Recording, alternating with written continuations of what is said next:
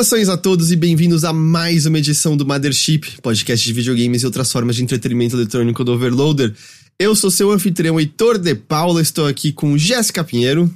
Um bom dia, uma boa tarde, uma boa noite ou boa madrugada para você que nos escuta. E depois de uma breve ausência, estamos de volta aqui com Caio Teixeira. Estou de volta, dessa vez para ficar. Ou talvez não, porque eu invadi a- o apartamento, talvez eu seja expulso. É, o Teixeira tava sem ideia do que ele podia fazer pra voltar, aí ele deu uma ligada pro Boulos e teve uma ideia. É Aí ele me mandou um bolo e eu vim pro apartamento. Um bolo de chaves. Ah, o pessoal talvez perceba que a voz do Teixeira tá um pouquinho mais ecoada do que o normal. É porque, Porque não tem não. nada, não tem nada aqui, ó. Eu tô. Eu, eu vou virar aqui só minha câmera para as pessoas verem.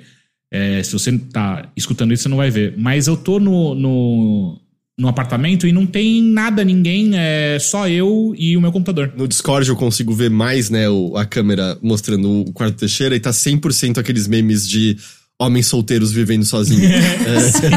Tá pior, cara, porque, tipo, só tem a minha mesa do computador, um ventilador e acabou. E um sonho. E um Tudo sonho, que uma pessoa precisa. É. É. E, e eu trouxe minha água também, minha, minha água tá aqui. Muito bem, se hidratem hoje. Só que essa garrafa d'água é tudo que o Teixeira tem até a geladeira dele chegar. Ele tem que Até fazer minha geladeira ração. subir, né? Porque eu, eu tô no mesmo prédio, eu só subi quatro andares. Então, é, a Bia tá aqui embaixo de mim e. Ah, sim, e eu também coloquei. Cara, eu tenho hoje. Eu realizei um sonho de criança. Você encheu de bola de piscina de. piscina de bolinha um quarto inteiro? Não, esse nunca foi meu sonho de criança, mas é uma Ah. boa ideia. Né? Mas eu tenho a melhor internet que eu já tive na minha vida. Ué, mas mudou de andar, tem internet melhor? É, porque primeiro que eu coloquei, não era fibra, quando eu tava no apartamento de baixo, não era fibra. E aqui no apartamento novo, eu instalei uma rede mesh. Hum. Mano, é um bagulho chique. de outro mundo, cara. É bizarro, assim, tipo. E é um, e é um negócio inteligente, sabe? Porque eu tenho três bagulhinhos de. Três. Sei lá, três meshes.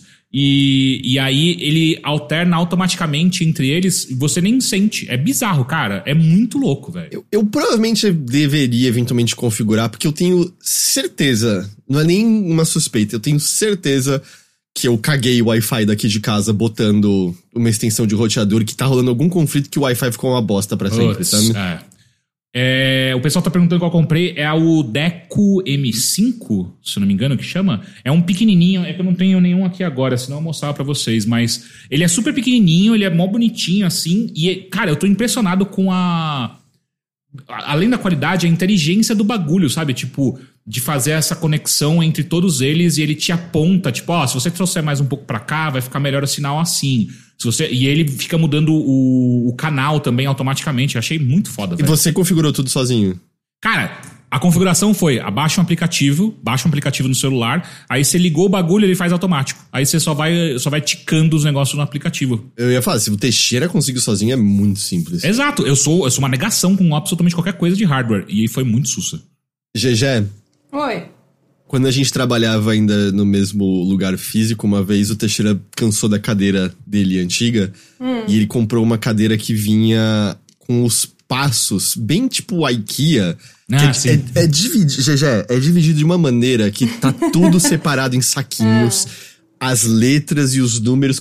É, é mais fácil que Lego. Mas pensa Tá. assim: isso só é bom, isso tudo que você falou só ajuda se você lê essas coisas. Aí eu tava, tipo, sentado no- na mesa trabalhando enquanto o Teixeira montava a cadeira dele. E aí, de repente, eu olho ele. Ué, tem alguma coisa errada. Ele botou ao contrário algumas coisas que de alguma forma tinha o assento da cadeira e o encosto estava no meio do assento. Tinha um pouquinho de assento pra um lado e um pouquinho de assento Eu pro fiquei, outro. tipo, não parece o modelo que eu comprei, sabe? E ele ficou um tempo olhando sem entender o que tava acontecendo. Eu que tive que arrumar ver, Teixeira, você botou isso aqui ao contrário. Dá licença. Eu não gosto de ficar lendo manual, acho chato. É, não, porque normalmente manual é uma leitura que entretém muito. Tinha que ser gamificado, ou pelo menos um pouco literário, vai. É, é isso que as pessoas querem, que, que seu manual não seja direto ao ponto. Sabe qual a próxima ideia boa? Bula de remédio. Bula Cara, de remédio de verdade, bem literária. faz quadrinho, faz quadrinho, cara. Tipo, se for quadrinho, eu vou, eu vou ler. Ou, ver- ou- ou pelo menos vou ver a- as imagens. O Teixeira tá aceitando o desaforo. Quer que eu desenhe pra você? Eu quero, na verdade, eu quero. quero, eu quero que desenhe, quero que Ajudaria, ajudaria. Ah, como vocês estão? GG, tô ligado que você tá, tá, tá um pouquinho cansada hoje. Hoje não foi um dia que te tratou bem. É, não, hoje eu emendei o trabalho direto com a gravação aqui, então eu tô um pouco cansada, mas tamo aí, tamo aí. E você, Teixeira, agora que tá com, a- com teto de novo? E... Caralho, né? Eu tava, eu tava fora de casa, eu tava morando na rua, tava difícil. Não. Cara, tá tudo. Eu tô bem. É, é, é esquisito, porque foi meio que umas férias forçadas que eu tive que passar, porque. Primeiro foi o apagão, e o apagão eu fiquei quatro dias sem luz. Aí quando voltou, eu fiquei sem internet. Foi tipo, eu fiquei um dia, daí no outro dia eu fiquei sem internet, aí eu tô sem internet na- no meu apartamento antigo ah, já tem uma semana e meia. E aí eu, eu não conseguia trabalhar direito. Tipo, eu tava no celular, porque meu, meu computador não tem nem é, bagulho pra colocar Wi-Fi e tal, e eu também não tinha Wi-Fi. Teixeira, Pois não. é, sem a internet, você conseguiu jogar videogames na- nesses últimos tempos? Consegui, porque por uma coincidência incrível, eu baixei Homem-Aranha 2 antes da minha internet acabar. É... Deixa, deixa eu só perguntar uma coisa, Teixeira. Oi. Sem internet, você sente que você conseguiu se concentrar mais no jogo? Ou, tipo, não tem nada a ver? Ah, acho que acho que não, Jé. Mas, mas eu acho que o problema não foi a internet e sim o jogo. Ok. Não, não, mas a minha pergunta era, era sobre, tipo. É, é porque assim, isso não acontece comigo, mas eu já vi muita gente falando em chat do Twitch, né? Principalmente quando eu tô lá no chat dos meninos, né? Do PH, do Bruno. É, a galera falando que, ah, é. Tipo, assiste coisa, fica mexendo e, e- eu já tive, inclusive eu tive essa conversa esses dias num grupo de WhatsApp das pessoas falando que tipo, ah, se você assiste filme em casa, você fica mexendo no celular, sabe? Se você tá jogando em casa, você fica pegando o celular ali pra ver alguma coisinha ou outra, vira e mexe, sabe? E é, comigo isso não acontece. Quando eu tô assistindo alguma coisa em casa, a minha atenção fica toda na TV. Quando eu tô jogando também, tanto que eu esqueço às vezes as pessoas ficam lá mandando mensagem pra mim e eu não tô vendo porque meu celular, tipo, tá em algum lugar e eu tô prestando atenção no que eu tô jogando ou assistindo. Com você também é assim? Ou, tipo, não ter internet te fez ser- ficar 100% focado no jogo? Eu não tenho muito o, o costume de ficar mexendo na internet também enquanto eu tô jogando ou assistindo Ah, algum legal. filme e tal. Mas o jogo. Enfim, eu vou falar mais sobre isso, mas enfim, o jogo em si não me inspira também muita vontade de ficar 100% focado nele. Ah, é? Ih! Mas, GG, eu 100% entendo o que você. Eu tenho a mesma coisa que você, assim. Tanto que eu, às vezes, de propósito, deixo o celular em outro cômodo. Quando eu tô Justo. jogando, assistindo alguma coisa, justamente porque para ele não me distrair. E eu já, uma coisa que eu percebi com Lies of P, por exemplo, é batata. Tô jogando no quarto escuro, né? Tô no meio de um chefe, tô concentrado. Acendeu a luz do celular de uma mensagem que chegou, Você desconcentra, não é? eu, eu morro na hora. É tipo, eu, eu, eu nem paro pra ver a, a, a mensagem, né? É. Mas ah, justamente parece que minha cabeça foi pra outro lugar. Eu tô pensando em ver um negócio e, e, e vai embora a concentração que eu tava no jogo, assim. Só de, só de ter isso aí de canto de olho, assim. Eu tento muito de propósito manter isso longe, porque eu sei. Por exemplo, você tava falando de Miranha, Teixeira. Miranha é um, é um que teve umas missões que eu comecei. Ah, essa missão tá chata. Deixa eu É. abrir o meu celular rapidinho aqui agora. Tinha, te- teve vezes que eu parava assim, eu tava, tipo, mexendo no celular, daí eu olhava pra tela. Ah, mesmo, eu tava jogando videogame, caralho, pera. Tinha acho que alguns momentos assim também. Mas sabe quando era meio.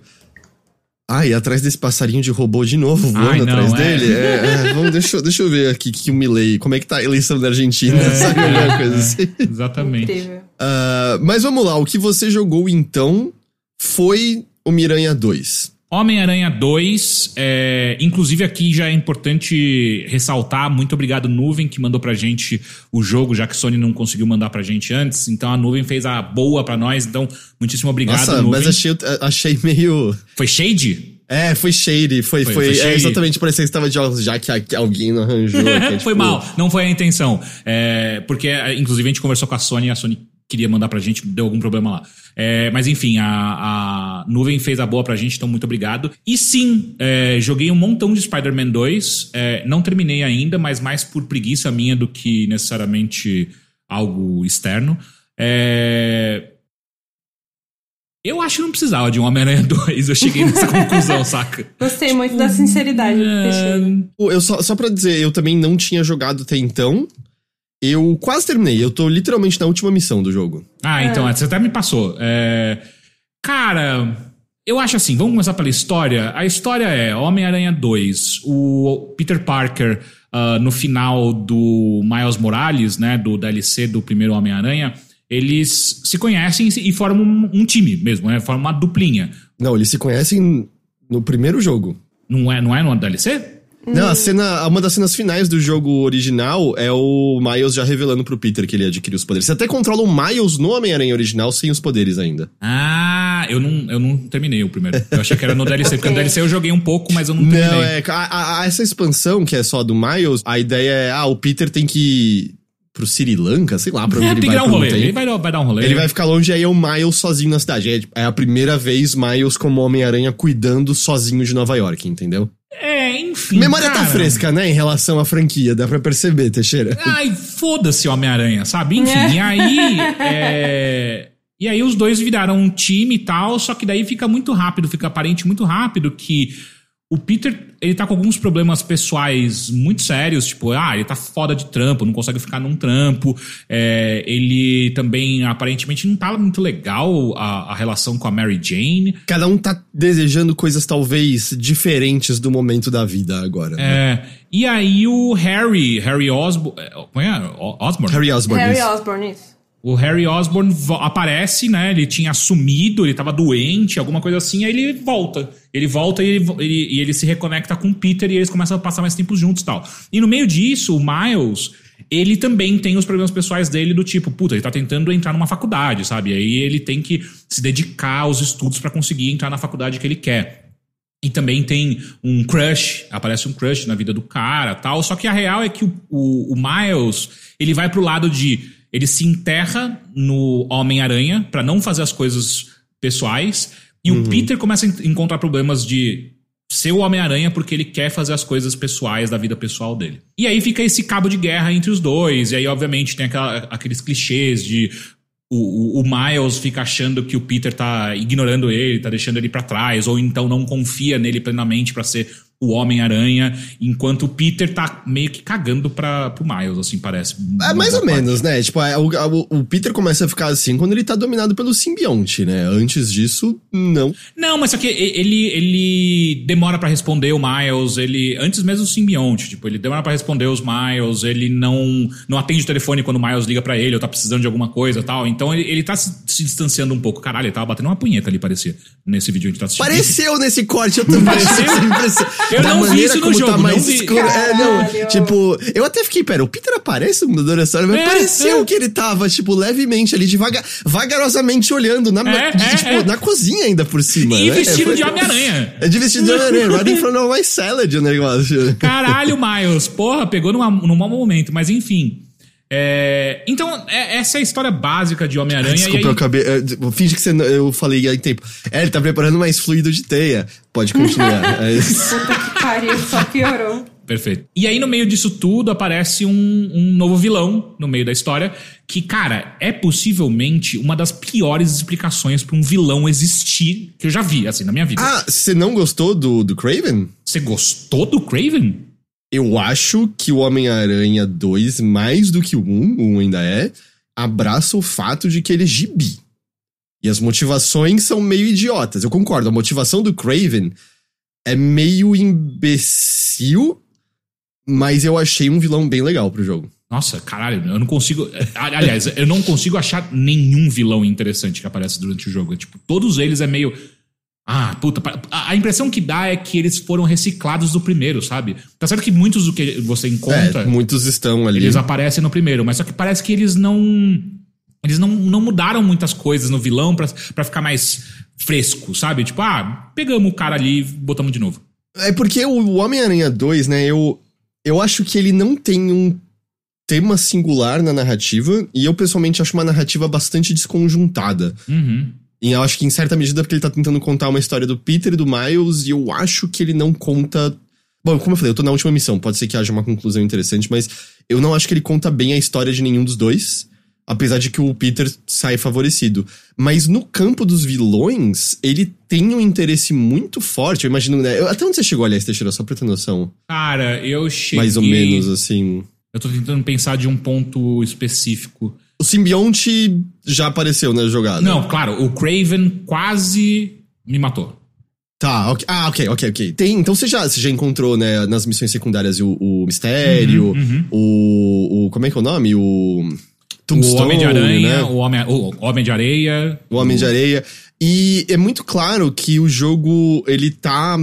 Ele, ele tá tentando abordar a questão desses super vilões pós o ato de super vilanesa neles, com a ideia de todo mundo merece uma segunda chance, até mesmo super vilões podem ser reformados, né? Sim. Então, os vilões antigos, eles aparecem muito nesse contexto de, cara, eu quero ter só uma vida normal agora de boa, eu quero deixar isso pra trás. O, o tio do, do, do Miles aparece muito, né, nessa, dessa Sim, é forma, o, né, o Como é que Prowler. ele chama? Prowler, isso. Prowler, eu não sei como é em português. Espreitador, talvez? Talvez. Então eu, eu, não, eu não vejo esse problema com os, com os vilões necessariamente. É que eles não são interessantes, só pra mim. Tipo, É, ele- eles não aparecem tanto, né? É eu acho que Ah. eles estão ali muito mais pra alimentar. Ah, é gatuno, segundo o Power é, Ah, CCJ. o gatuno, tô ligado.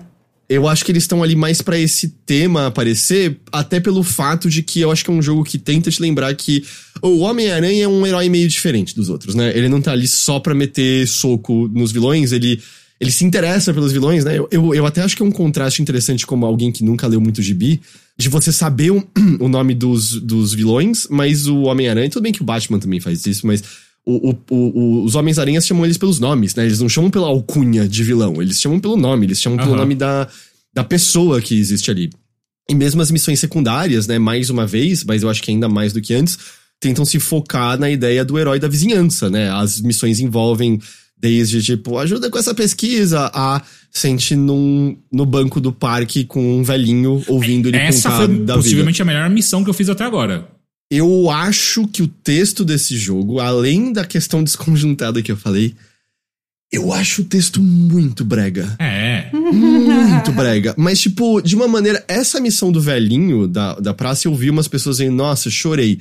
Não, calma lá. Eu, também. eu achei, eu achei melodrama da pior qualidade possível. É? Gente, sério, eu acho que o texto desse jogo é nível, sei lá, início de malhação. É, que- porque, tipo, os, per- os personagens são tão cristalinos e pristinos e, e perfeitos que parece que eles vão pedir pra uma rodada de suco no terabyte daqui a pouco, né?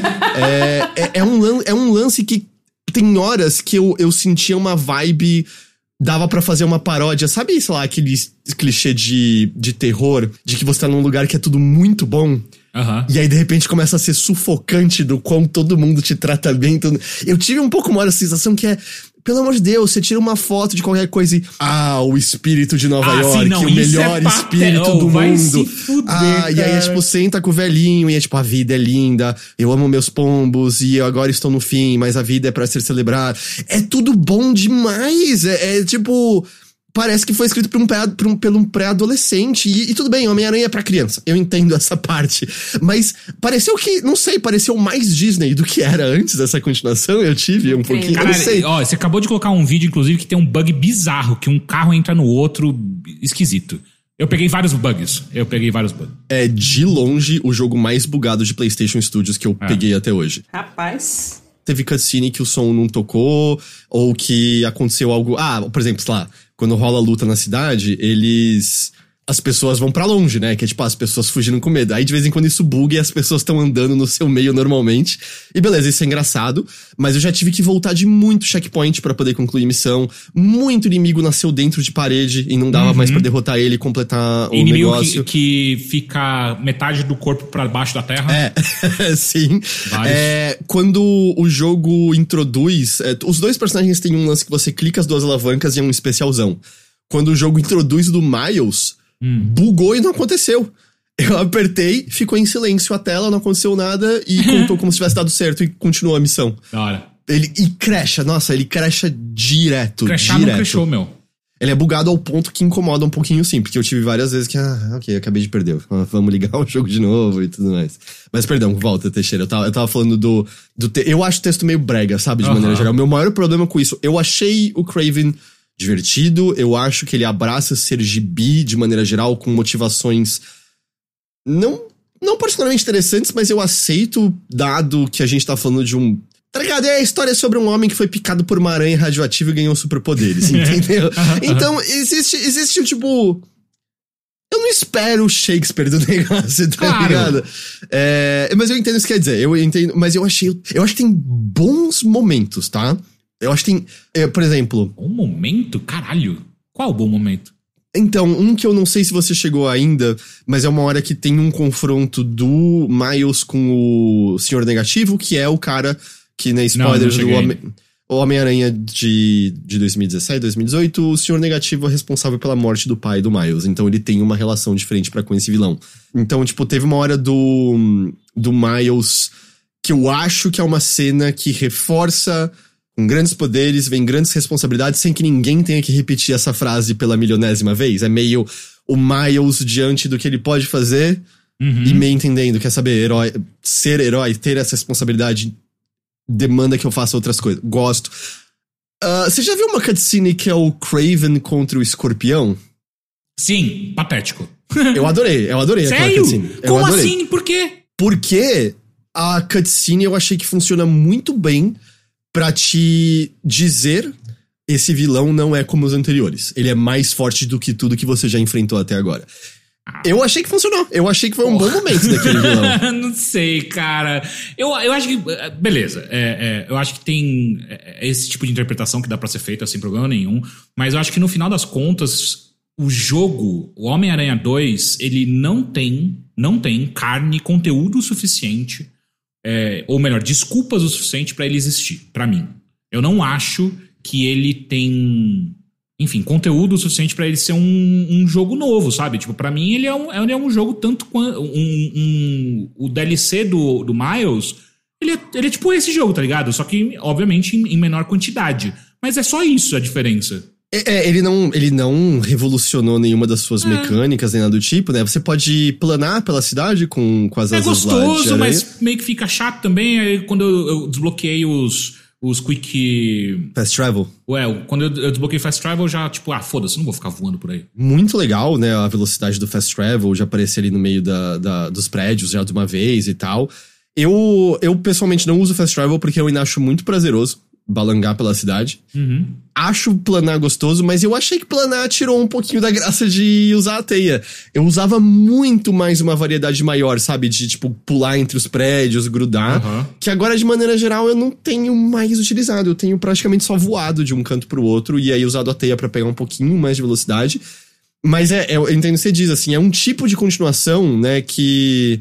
Enfim, elas existem ainda, não é como se The Last of Us 2 tivesse mecânicas profundamente diferentes. E o God of War de mais recente. peraí, peraí, peraí, peraí. Tempo. Beleza. Ah. Não tem. Não, tô falando de mecânicas, tô falando de mecânicas. Não, mas eu tô falando de tudo. Tipo, quando você pega tudo, tipo, a história do Homem-Aranha não tem nada de, de grandioso acontecendo e também a mecânica não tem nada, daí por isso que tem esse jogo. Last of Us, de fato, não tem grandes mudanças de mecânica, mas porra, é outra história. Ah, não, concordo. E eu ia dizer, até mesmo acho que o God of War, né, o Ragnarok, né, ele também foi bem criticado por, tipo, ah, é isso aqui de novo. Ah, Eu não acho que eu tenho um problema com ele se manter mais ou menos a mesma coisa. Eu acho que eu tenho um problema porque eu não gosto tanto do anterior. E aí, Uhum. tudo que eu não acho tão bom, ele. O combate desse jogo, cara, eu. é. Eu fiz uma coisa dessa vez. Hum, Eu joguei ele no hard inteiro. uhum. Pra ver se uma dificuldade maior me faria olhar pra esse combate de algum outro jeito, tentar entender ele melhor e tal. Eu acho que eu tornei o jogo mais chato, porque o que acontece é que eu morri muito mais vezes. Hum. Ah, você toma muito mais dano e causa inicialmente menos dano no, no inimigo. É, eventualmente você compra, né, mais. Você compra mais foco, compra maior tamanho de vida, Não, mais mas peraí, uma coisa que é importante deixar claro nesse jogo é puta que pariu, como eles querem que você esteja evoluindo o tempo inteiro e pegando coisa nova o tempo inteiro, né? Você Tipo, achou muito tão forte rápido. assim? Porra, Heitor, como assim? A cada, a cada encontro que você tem, você sobe um nível. E aí você anda pela cidade, você faz alguma side quest, mais um nível. Tipo, cara, de repente eu tô no nível 30 e eu, não, eu não, não tô nem perto de você, tá ligado? Tipo, aliás, eu tô acho no nível 40, é bizarro. Eu não fiz nada. Eu, eu peguei um bug que a minha barra de XP continuou subindo pra sempre. Ela Caralho. completava e enchia, completava. Mas ele não me deu 30 níveis, Ah, ele só deu um. Mas ela ficou tipo um minuto inteiro. Eu nunca tinha visto uma barra de XP bugar desse jeito na minha vida. É. Mas, Eu, eu joguei no hard e, assim, em termos de combate, né, você, você continua tendo os apetrechos, você tem, né, os poderes novos, que é tipo, ah, eventualmente com o Peter você tem o simbionte, o Miles aprende algumas outras coisas além do, do Venom dele lá, né, e tal. É, é Venom, né, que chama o ataque Venom. lá, o, o ferrão, né? Podia ser outro nome pra não confundir? Podia, mas não, é Venom mesmo. Mas o meu lance é que, cara, não tem variedade do que você faz nesse combate. Ele, é, Não. e ele, é, ele é muito raso. Eles botaram um parry que, além de você, no geral, ter um milhão de outras saídas mais benéficas do É que o uma parry... merda dar o parry, é uma É um bosta. parry ruim. Ah, É. Visualmente é ruim de você entender o momento correto. É. Ah, quando funciona médio, eu não acho que o feedback é particularmente bom pra você entender. E, de novo, eu tava no hard, ele é útil nos caras grandes, mas aí você também usa os especiais e os apetrechos e dá tudo certo. Porque, assim como o primeiro jogo, é um jogo no qual você é muito capaz. E de verdade, 90% das lutas eu resolvo dando um soco pra cima no inimigo, soco, soco, soco, soco ele no ar, morreu, seguro o triângulo, puxo outro inimigo pra cima, Uhum. soco, soco, soco e fico no ar infinitamente, porque você é mais forte no ar.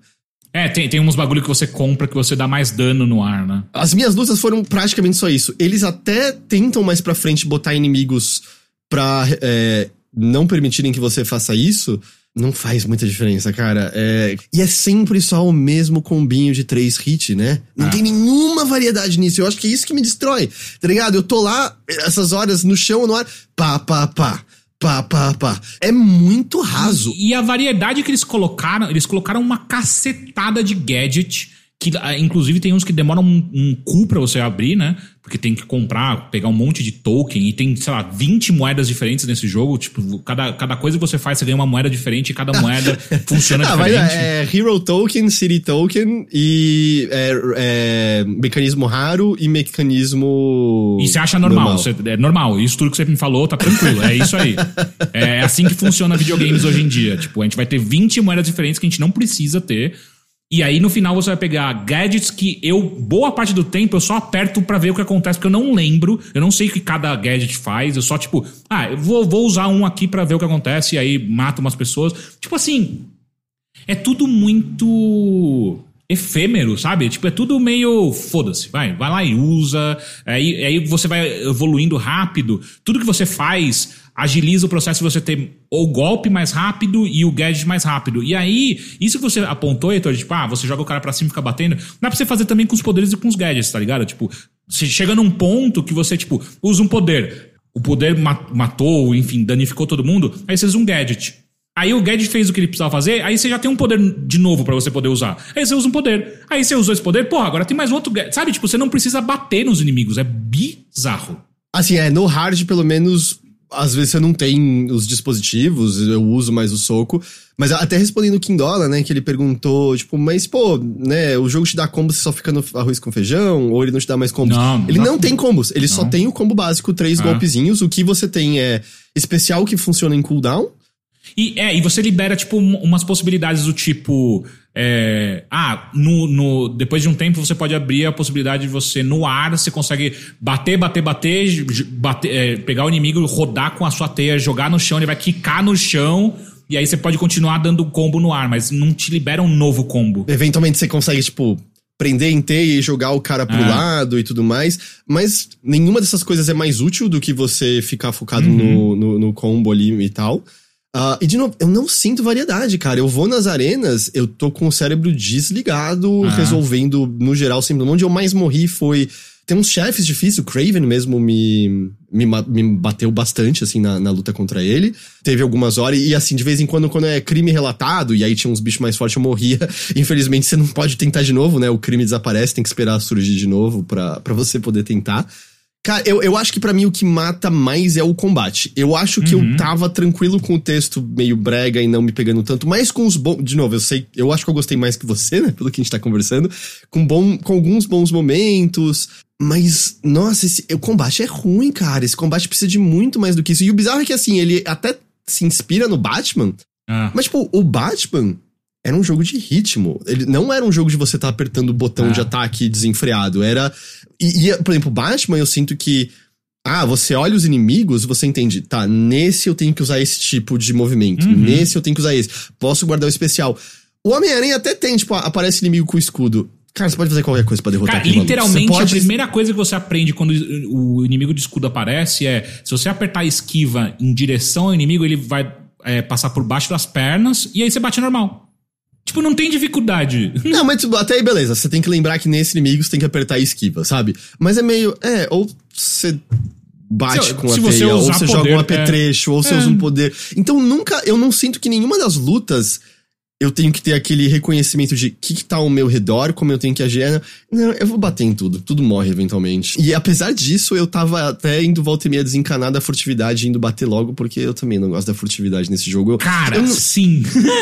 Pô, eu tinha o mesmo problema no primeiro. Eu não consigo de vez em quando entender a distância exata em que ele me permite ou não permite eu pegar pessoas escondidas. Às vezes ele não me deixa grudar onde eu quero. Eu não sei, não me é prazeroso. Eu, eu- e, tipo, quando eu termino a área inteira sem ser visto, nunca é uau. É tipo, ah, é, né? Eu não lutei. Você não ganha isso. nenhum parabéns, tipo, eh, você não ganha bônus de nada. É tipo assim, foda-se, tá ligado? Então, pra mim é muito louco porque assim, é, ele é feito com muito esmero, né? O valor de produção altíssimo, atuações ótimas atuações, né? Yuri, Yuri Lowenthal continua ótimo, mas o Miles, tá? Eu gosto do ator do Craven bastante. eu achei que ele, tipo, de novo, é um personagem meio idiota, é, mas eu acho que ele mandou bem diante do papel que ele tinha ali, sabe? Do, do, do Craven e tal. Mas eu, eu acho que, tipo, é um esmero muito grande, é uma produção muito grande, mas pra fazer um negócio muito insosso. É, exato. O primeiro eu acho que emocionou mais, porque ainda tinha o lance de, tipo, ah, agora eu tô balançando pela cidade, esse sentimento é novo, né? Tinha a apresentação dos personagens. Agora, eu não sei, assim, é meio. Ah, de novo eu tô ouvindo o podcast do. do. do Bigodudo lá, eu esqueci o nome. Do Jonah, Jonah Jameson. É, o Jay Jameson ou da Dani Cast. É a mesma coisa de antes. E aí, se eu vejo um crime e entro na luta, ele corta o podcast, eu não ouço Ah. até o fim. E é tipo. Ah, eu eventualmente coloquei. Ah, quando tá tocando coisa, o jogo quer que eu fique parado pra ouvir, tá É, ligado? eu, Que eu que essa comecei a ficar não- parado, tipo, ah, vou Eu ficar parado, também. então agora eu vou ver. Quando tá conversando com outra pessoa, bem, mas deixa eu ouvir o podcast enquanto eu tô socando uns bandidos qualquer. Mas, ao mesmo tempo, tipo, o God of War, ele faz algo parecido, que é, tipo, você tá andando, não importa qual seja o God of War, você tá andando eh, no, no barquinho ou na sua, no- no seu trenó, e alguém começa a conversar com você. E aí você para e entra numa luta, o que ele faz é, tipo, ô, peraí, já, te- já te falo. E aí você vai pra luta. Acabou a luta, ele, então, continuando o que eu tava te falando, e aí ele vai. O que, pra mim, sinceramente, eu prefiro isso do que rolando historinha enquanto eu tô batendo, porque eu não presto atenção. Então, mas só que, tipo, nem isso acontece. Tipo, ah, acabou, acabou. É isso. Você perdeu esse, esse podcast e é isso. Eu joguei, eu vou terminar ele, porque eu queria ver até o fim. Eu, eu não achei algo, né, desagradável necessariamente, mas é também, foi 100% eu, eu desliguei o cérebro pra jogar Ah. esse jogo. Tá, foi tipo, ah, eu não tô fazendo nada, sábado tava quente ainda, sabe? Quer saber, eu vou ficar largado. Foi um jogo 100% desligar o cérebro, assim, a impressão às vezes é que é meio, não sei, parece que você pagou por um... Por uma puta refeição e veio um PF, sabe? Alguma coisa assim. é, eu Ou acho melhor, meio... veio uma puta refeição, só que não tem sal, não tem tempero, sabe? Não tem. é, porque é isso, tipo, cara, como você bem apontou, o valor de produção desse jogo é enorme. Cara, o tamanho dessa cidade e, e a sensação interessante de você navegar por ela.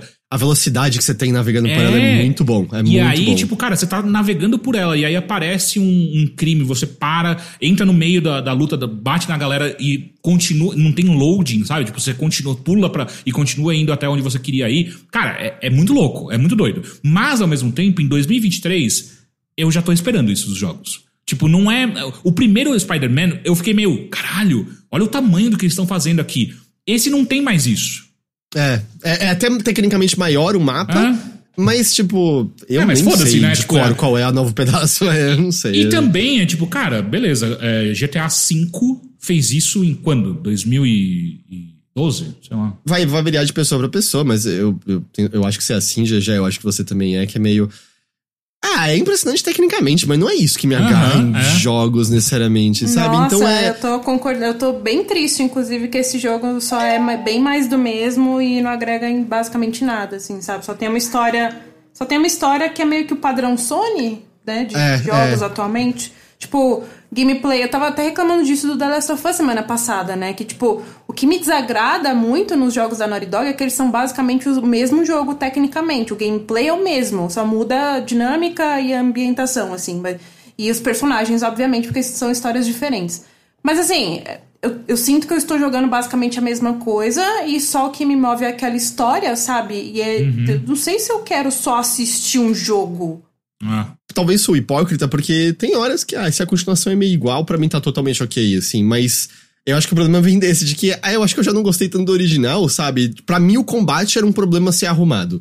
O que Insomniac me diz com essa continuação é que não, eles, eles acham que é assim, e, e beleza, e a maior parte das pessoas parece achar. Uhum. Eu, eu preciso mais do que isso para me engajar, sabe? Ou esse combate é ok pra um jogo de 6 a 8 horas, não pra um de 20. Cara, eu acho que esse jogo, ele é a epítome do que a gente já conversou antes no podcast. E não é nenhum pensamento novo, mas só que eu acho que vale a pena a gente lembrar é, e, e, reforçar que é. Esse é um jogo de 70 dólares que é feito para quem vai comprar um ou dois jogos no ano. E aí, tipo, beleza, então você tem um jogo inflado pra cacete, repetitivo, mas que você tem tanta coisa para você liberar, tem tanta roupinha e umas roupinhas muito bonitas. É, tem um monte de roupinha, tem um monte de missão essa, de side quest. Cara, tem tanta coisa para você fazer que se esse é um dos jogos, um dos dois ou três jogos que você vai comprar no ano, porra, beleza, então faz sentido, sabe? Então é isso que vocês estão querendo entregar para mim. Vocês querem que é um. Eh, o que vocês querem é uma coisa quase que mecânica para agradar pessoas, porque tá caro pra caralho comprar jogo. É, é isso, sabe? Não tem um. Não tem. Vou tentar tomar cuidado, mas enfim, eu não sinto um valor artístico. Me parece que é um valor comercial que esse jogo tem. Sabe? E o pior é que ele, ele é mais curto do que a média, né? Eu acho que você faz 100% dele em, tipo, 20 a 25 horas, eu acho. Uhum. Se você fizer só as missões principais, você termina em acho que 10 a 12, alguma coisa assim.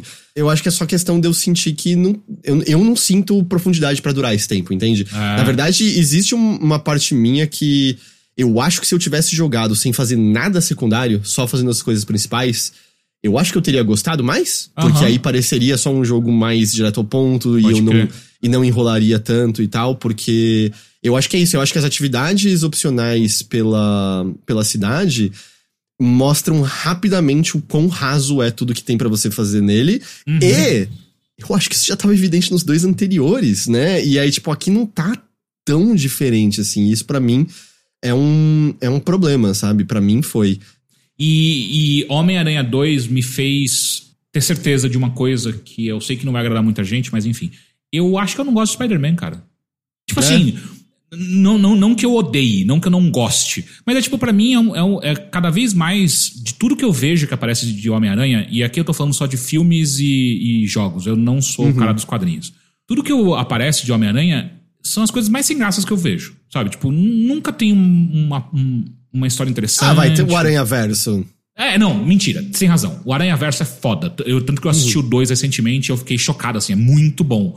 Por que, que não fazem isso na porra do jogo, velho? Tipo, caralho. Porra, imagina o custo de fazer alguma não, coisa assim. Não, não tô nem falando do ponto de vista é, é, gráfico da coisa, porque é realmente impressionante o que eles fazem em Aranha Verso. Mas, porra, chama o roteirista, ou os roteiristas, roteiristas, enfim, para escrever essa porra desse jogo, cara. Não é possível, cara. Pelo amor de Deus, cara. Eu ainda consigo voltar ah, para assistir tranquilamente os dois originais do Sam Raimi, porque, né... Muito bom ter as, as roupinhas do, dele. Inclusive, só joguei com elas. Ah, o Sam Raimi sabia. Ele, ah, tipo, além de, de Sam Raimi fazer cinema, uhum. ele sabia que ele tava fazendo algo camp naquele negócio, sabe? Viralizou recentemente as pessoas dizendo, nossa, tem essa. É, acho que é a cena quando o Peter ganha os poderes e ele tá pensando no que ele pode fazer com esses poderes, de que ele vai ganhar dinheiro e levar a Mary Jane para sair. E tem uma hora que tem um, um JPEG transparente de um Cadillac passando pela tela na frente da cabeça do Homem-Aranha, assim, que é o pensamento dele. Aham, uhum, aham. Uhum. O Sam Raimi sabia o que ele tá fazendo. É gibi. É, é, é camp. É meio brega. É, tipo, o, o Sam Raimi fez dois filmes camp pra caralho, né? Ou três, se você quiser. Então, tipo, isso eu acho legal. Eu gosto da caracterização do Yuri Lowenthal nesse aqui, mas eu acho que os problemas de Homem-Aranha do Peter são mais interessantes no primeiro jogo, que eu acho que justamente uhum. esse conflito entre vida pessoal e vida de herói aparece de maneira muito mais interessante nesse jogo. Eu falei, eu acho que esse jogo fica perdido entre contar uma história do Miles e uma do Peter e não conta uma história de nenhum dos dois. Tem razão. Concordo. Eu acho que o Miles tem o lance da. Da, da mãe dele, do crush, do amigo, que aparece muito pouco, você esquece. Aí no caso do Peter tem o conflito dele com o Harry, com a MJ, que é o cerne do jogo, é o principal do jogo, mas tem horas também que fica um tempo distante e. e não sei, não achei que funcionou. E, além de.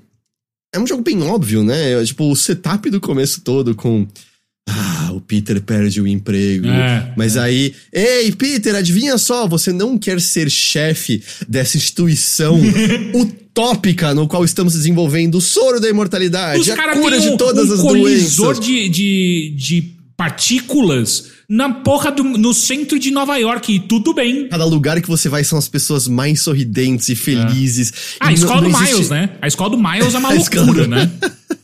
E aí é tipo. Gente, eu entendi que vai vir a queda, tá ligado? Eu entendi. Vai dar, vai dar merda nisso aqui logo em seguida. É, muito óbvio que vocês estão botando as pecinhas de dominó pra derrubá-las. Mas é colocado de uma maneira tão óbvia e brega que eu só tava tipo, sério, essa aqui é a melhor coisa. Que eu não acho que os dois primeiros são nesse nível, assim, sabe? A, a- Tem horas que são, tipo, Peter no Fist, coisas assim. Tem horas que é meio. "Ah", mas é, é bizarro, assim, alguma coisa. Não funcionou pra mim. Homem-Aranha 2 não funcionou pra mim. Não é terrível, não é um desastre, é só, tipo, sem graça. Cara, e eu acho que tem uma coisa que é. O que eu conheço, de novo, o que eu conheço do Homem-Aranha não é, não é do quadrinho, é só de filmes e jogos. Mas uma das coisas que eu sempre apreciei, é, é, uma das características que eu achava interessante, é que ele tem um humor muito específico do Homem-Aranha, saca? Tipo, o Homem-Aranha ele tem um humor. é, é, aliás, o humor do Homem-Aranha é tão do Homem-Aranha, tão, tão, tão dele, quanto o Deadpool é o, é o humor dele, sabe? Tipo, não que os dois sejam parecidos, mas enfim, é, cada um faz de, um, de uma, da sua própria forma, mas o Homem-Aranha tem essa veia humorística é, é muito forte nas coisas que eu já vi. Parece que eles não tentam acertar, e quando eles tentam fazer isso no, no Homem-Aranha 2, nesse jogo, é vergonhoso, sabe? Tipo, mano, pelo amor de Deus, cara, é, volta, volta pro curso de roteiro, cara. Não, não tem como, cara. Nenhuma piada Caralho. Porra, nenhuma piada encaixa, nenhuma, nenhum momento que o Peter tenta fazer algum tipo de trocadilho é um bom trocadilho, é tudo muito. E não é nem tipo. Não, mas que isso, é bom. isso, isso é o Homem-Aranha. Isso é o Não, não, Homem-Aranha. não, mas é, que tá, Homem-Aranha- é isso que eu tô falando. Tinha uns que eram ruins que ficam bons. Esse é só ruim. Mas tudo bem, o Homem-Aranha é 100% pavel pra comer e, e, tipo, desde piadinhas, trocadilhos infames a bom. Isso eu acho totalmente dentro da vibe Homem-Aranha, tipo, fazer piadinhas ruins constantes. De novo, talvez é, a minha referência de Homem-Aranha não tem. não é realística, ou não tem nada a ver com o que o herói representa de fato. Mas o que eu conheço do Homem-Aranha não tem, não tem nada nesse jogo. É, é, ou melhor, tem, mas só que não é bem feito, não é bem executado, e aí pra mim é só um, um- bagulho meio oco. A característica dos Homens-Aranhas, isso eu não, eu não tenho pessoalmente problema, não. É, porque, sei lá, pra mim, porra, tinha uma época no gibi brasileiro porque eu lia nessa época que eles traduziam de umas maneiras que. Eu lembro do Homem-Aranha uma hora e falar, Marquinho. no gibi, hora. É, então, sei lá. Chimarquinho é muito bom, Chimarquinho. caralho. E eu lembro que eu tinha um amigo que era muito fissurado em Homem-Aranha que ele ficava puto com essas localizações, tá ligado? Ah, e, então, tipo, não sei, isso pra mim é totalmente. Homem-Aranha, é, pra mim é isso. Mas eu não sei, cara, eu, eu, eu 100% aguentaria a história que eu achei bunda. Eu precisava de mecânicas melhores do que essa. Eu não gosto das mecânicas desse jogo. Eu balançar pela cidade é legal, a luta eu acho ruim, eu, eu acho as missões secundárias. Ou mesmo, sabe, você tem umas missões que envolve você pegar informações de bases do Craven. Ah, é- E aí isso vai te Nossa. Vai te dar informação de como desarmar o alarme pra não vir mais reforço e ativar coisas do cenário pra matar mais pessoas de uma vez. É, ou você pula no meio de todo mundo e soca todo mundo e acaba com isso na metade do tempo, porque dá muito É. mais trabalho fazer furtivo as coisas. Eu sinto que talvez deveria ser mais complicado pra furtividade fazer. Eu, eu- enfim, eu fiquei. Eu, eu achei mal resolvido, parece, algumas das Uhum. ideias. Eu não. Tipo, cara, eu não entendi até agora, e talvez eu tenha perdido só é, a explicação, mas por que caralhos que o, que o Peter Parker tem aquela merda daquela, daquelas ba- bagulho de aranha nas costas? As pernas de aranha. Ah, ele já não tinha isso no primeiro jogo? Ele construiu com tecnologia? É, E- eu não então, lembro. Eu acho que sim. E, e, assim, eles. Isso tá nas falas, sabe? Tipo, quando eles estão pendurados pela cidade, o Miles fala: Peter, será que devemos testar a nova tecnologia? E aí é o negocinho de voar, sabe? Eu acho que é só Não, isso. eu tô ligado, mas é que, meu, é, é que pra mim é. Pra que que precisa disso? Tipo. Ah, eu te falo por quê. Hum. Porque o Miles tem muito mais habilidades do que o Peter. E, E se eles aí, não inventam é. alguma coisa pra dar pro Peter, o Peter é só uma versão ultra mais sem graça do Miles, entendeu? É Aham, por isso que eles aham. precisam dar alguma coisa pra E ele. já, tinha, já, já, já reclamaram, na verdade, né? Que o Miles é muito mais poderoso do que o Peter. E, e não pode ser, tipo, mó da hora. Mó da hora, né? Tipo, não pode ser. E não poderia ser, ah, o Peter é mais forte no soco, ele tem É. mais experiência. Exato, sei lá, exato, é tá um- ligado? Tipo, ah, então as missões. Ou, ou uma coisa muito clássica de videogame, né? Tipo, então o Miles, o rolê dele vai ser mais furtivo. E o do Peter é pan- pancadaria, tá ligado? Tipo, pô, legal. Pelo menos tem alguma diferença. E aí faz missões específicas pra isso. Só que não. É, é- é tudo igual. O Sr. Lucas lembrou, no começo do jogo eles falam sobre ser inspirado em tecnologia do Dr. Octopus, acho que era alguma coisa assim. Mas assim, o Peter já teve isso em outras mídias, tá? Esses bracinhos de Ah, não, eu tô ligado. É só, tipo, é que eu não, eu não entendo. É, eu entendo o motivo, mas é que eu não sei por que colocar, sabe? Tipo, tem coisas mais interessantes serem feitas. E aí eu só queria comentar uma coisa de. Né, teve toda aquela, aquela galera, né, do. Woke. Oh, essas pessoas parece que nem conseguiram entender uma Não, historinha básica. Essas pessoas não, elas não prestaram atenção nessas histórias. É só isso. Tipo, elas não sabem, é, é, não sabem ler e não sabem interpretar texto, cara. E tipo, nos dois casos das reclamações, e óbvio que as reclamações iam ser idiotas, mas nos dois casos das reclamações relacionadas a Mary Jane e ao Miles serem mais que o Peter, tem dois momentos que eu achei bonitos. De novo, eu acho que eles são um pouquinho arruinados porque envolve combate, e eu acho que eu deixei claro que eu não sou muito fã do combate desse jogo, mas de personagem envolvendo, num dos casos, o Miles e o Peter, e do outro, o Peter e a Mary Jane, muito legais. ah, bons momentos de personagem, de crescimento de personagem, de contato de um personagem com o outro. E muitas das reclamações, né, dessa era tipo, é o Miles que faz tudo, ele salva o Peter e tal.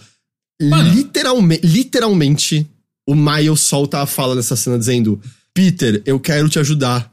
Mas essa aqui você tem que conseguir fazer por conta própria. Se você não fizer isso, não sou eu que posso fazer. Entende? E é uma coisa. É um, é, é um clichê o que acontece. E, mas um clichê acho que bem executado nesse caso. De tipo, ou encontre a força dentro de você. Você só precisa de uma outra pessoa ali fora lembrando quem é você, de quem você é, e aí ele encontra a força nele mesmo. E tem um outro momento lindo da, da Mary Jane, justamente em que existem motivos para que ela solte pensamentos que nem, não é nem que são necessariamente verdadeiros a ela, mas ficam guardados, assim, aquela coisa que você mais guarda porque às vezes passou pela sua cabeça uma, uma vez e não é como você se sente mesmo. Que tem a relação de como ela vê, né, o Peter sendo o Homem-Aranha, do que ele é capaz, ah, e do que, que ela é capaz, né, porque ela, ela é uma jornalista investigativa, né, no, nessa versão. Eu não, eu não acho que. A, na, Mary Jane normalmente não é jornalista, normalmente jornalista é o Peter, né, o jornalista fotógrafo, sei lá, enfim. Ah, a Mary Jane não é jornalista? Ela é jornalista normalmente? Nos filmes ela era modelo, não é? É? Eu Não lembro agora. É. Eu, eu não sou fã Tipo, de a Homem-Aranha. Lois Lane é jornalista. No Sam Raimi, ela era modelo, se eu não me engano. É. Ah, falaram que ela era modelo e atriz mesmo. É. Então, nesse isso universo, ela. Isso, é.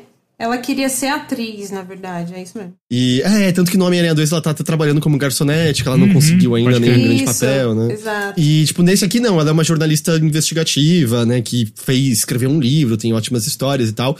Mas é meio. É um momento no qual existe o lance de. Ou. quem eu sou nessa relação se você é o Homem-Aranha, sabe? Uhum. E, e meio que coisas indo pra fora de uma maneira que ela definitivamente não queria que saísse.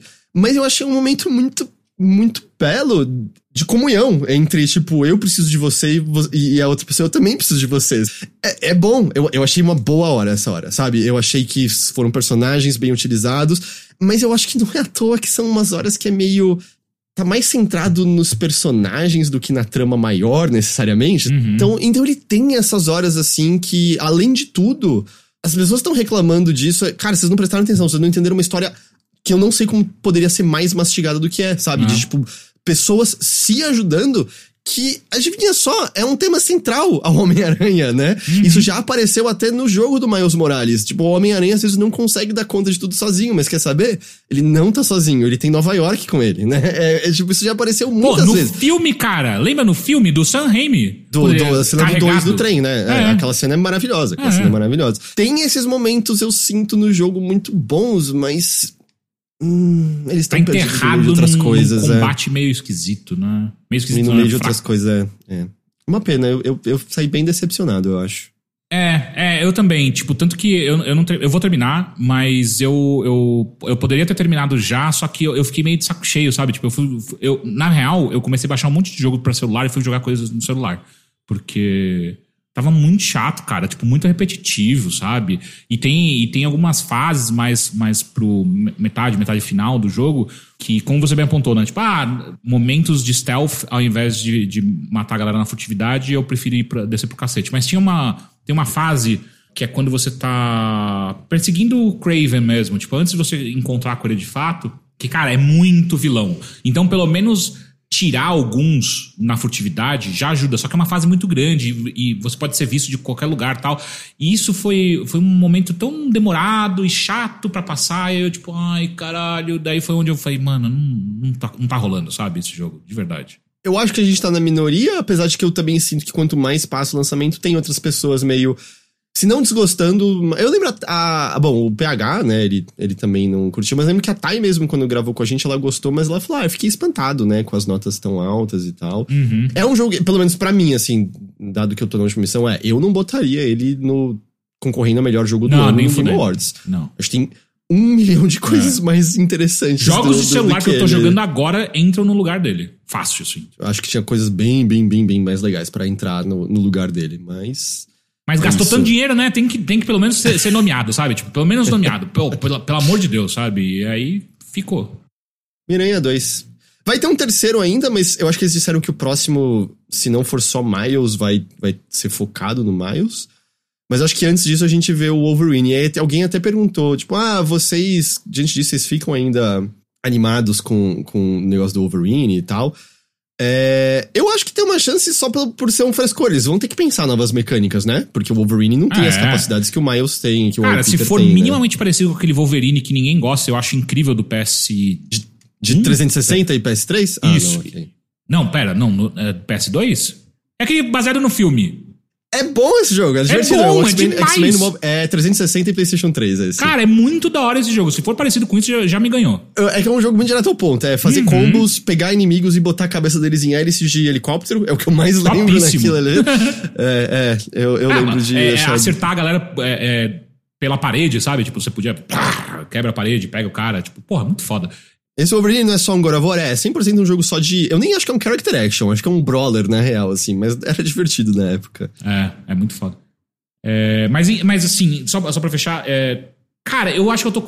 é, na verdade, uma, uma das coisas que pode ter afetado o meu julgamento desse jogo é que eu tô cansado de Marvel. Assim, de verdade. Estou na mesma que você e acho que é importante a gente também deixar isso claro. Porque É. a gente. Eu sei que eu não tenho nenhum amor por esse universo. Eu, Exato. eu, tipo, estou bem cansado dele também, mesmo não assistindo mais os filmes. Então eu sei que enquanto para algumas pessoas isso já conta como positivo, É. não é o nosso caso, né? Sim. Nossa, contem comigo então, porque eu não aguento mais. De verdade.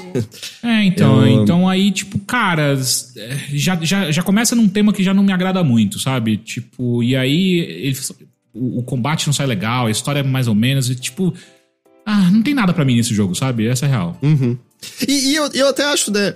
Eu não gostei do combate no primeiro, mas eu acho que tem coisas que você até perdoa por ser o primeiro Uhum. e eles acertaram tanto. Quando a continuação faz a mesma coisa, hum, tá, não é pra mim. Né? Então isso é Homem-Aranha 2, disponível pra PlayStation 5 agora.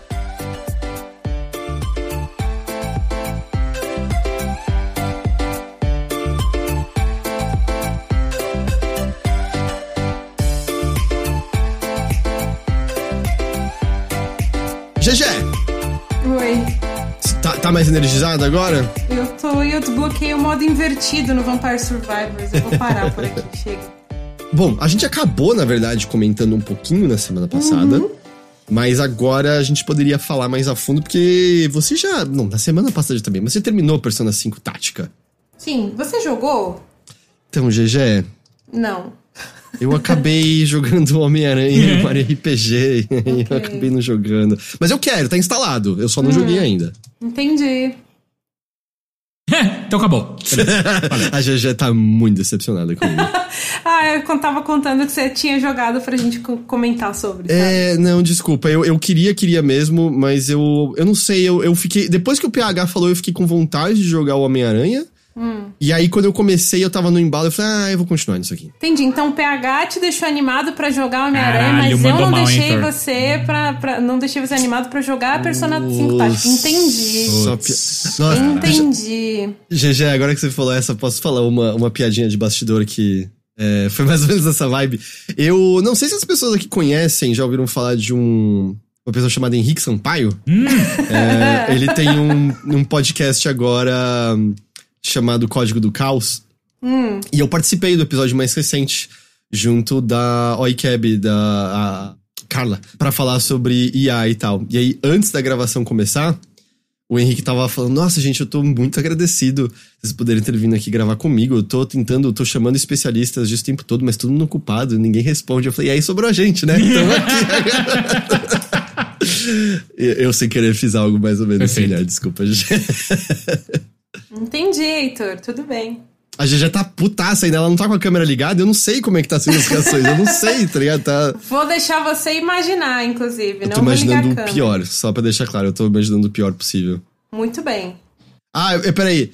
É, GG, Ah, é pelo profissionalismo para acompanhar o TGA falando dos jogos Ah. indicados a jogo do ano com propriedade, entendeu? cinco minutos atrás você falou que nem indicaria Homem-Aranha 2 a jogo do ano, tá? Eu não, mas foi indicado, né? Então eu preciso ter propriedade ali pra falar que tava tudo errado. Ou seja, assim, você viu que esse jogo nem deveria ter sido indicado e você não foi jogar outra coisa. Você continuou jogando ele.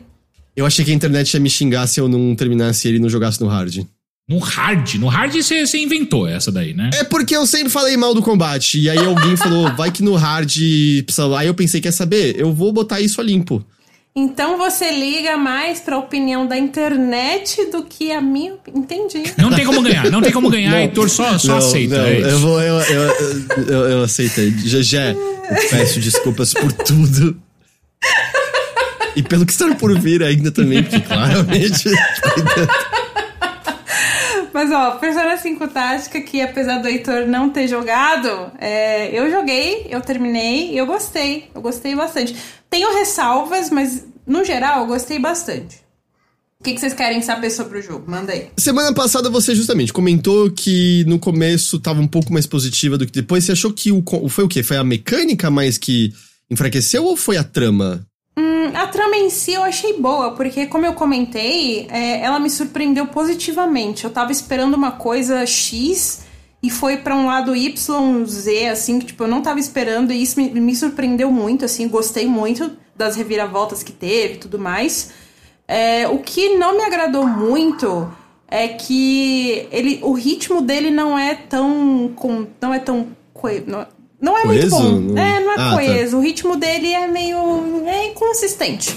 Uhum. Porque, tipo, tudo bem, é um jogo tático e, né, tem que abraçar principalmente pessoas que nunca ouviram falar de Persona, de repente querem testar, achou bonitinho, ah, vamos dar uma chance pra isso aqui e começa pelo tática, né? Eu, pessoalmente, não recomendaria começar Persona 5 pelo tática.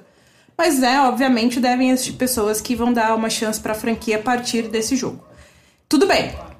É, e aí, né?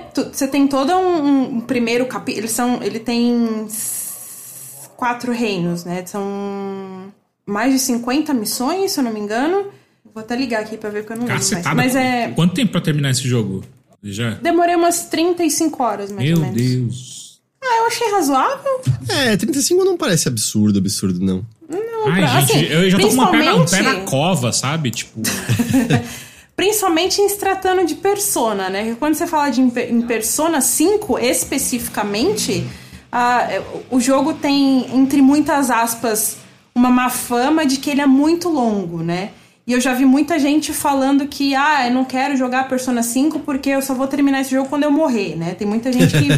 né, eu não tô zoando. Te- Tem até gente lá no, no chat do, do Enemiverso, assim, da, da galera, que, tipo, pegou ódio de Persona porque o Bruno simplesmente não acabava o jogo nunca. assim.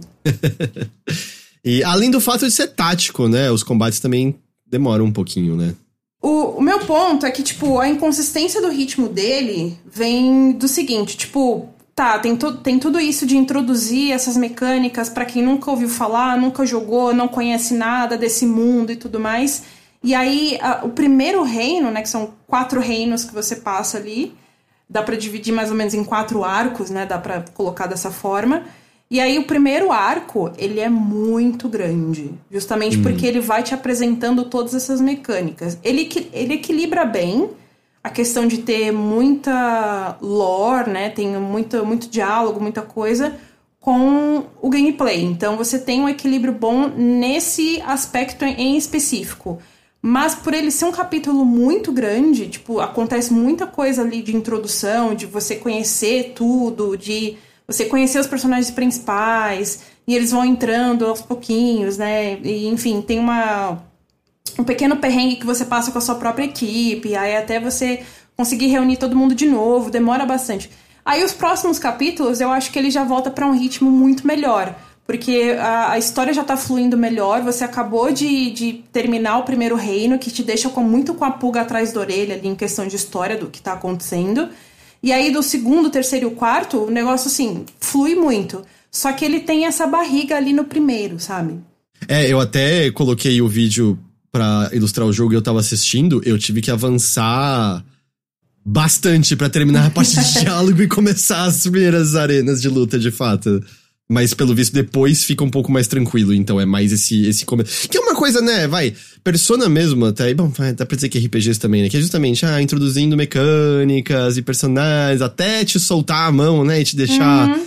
É brincar é assim. livre no mundo, Sim. vai, vai um é, é tempinho. ele tem mais de 50 missões, eu não consigo ver agora o número exato, mas é mais de 50 missões. Bastante missão. É bastante missão. E aí, só que aí, tipo, o começo, você, você fica tipo, tá, como que tá progredindo?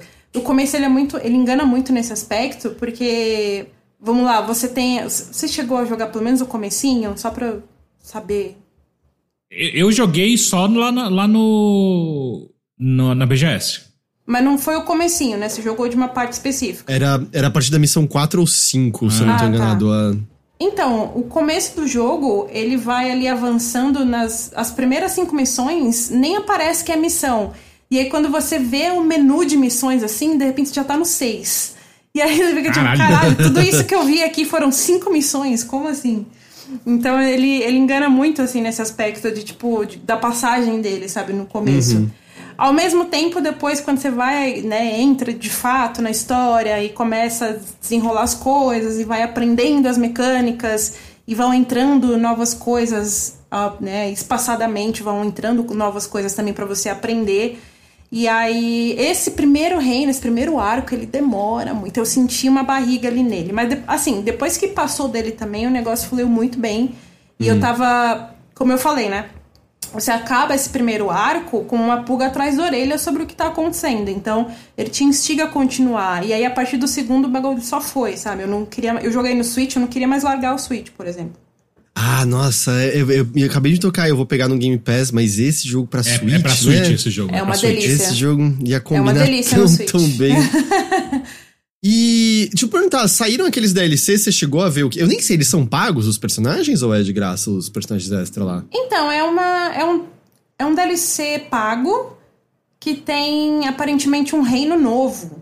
Ah, é, você tinha comentado, é verdade, é verdade. É, eu é. acho que é um arco novo de história e tem os personagens do Cinco Royal, né? Que é o uhum. Akechi e a, a Yoshizawa, né? Que são uhum. os, os dois dos personagens. Dois dos três personagens muito importantes do Persona 5 Royal.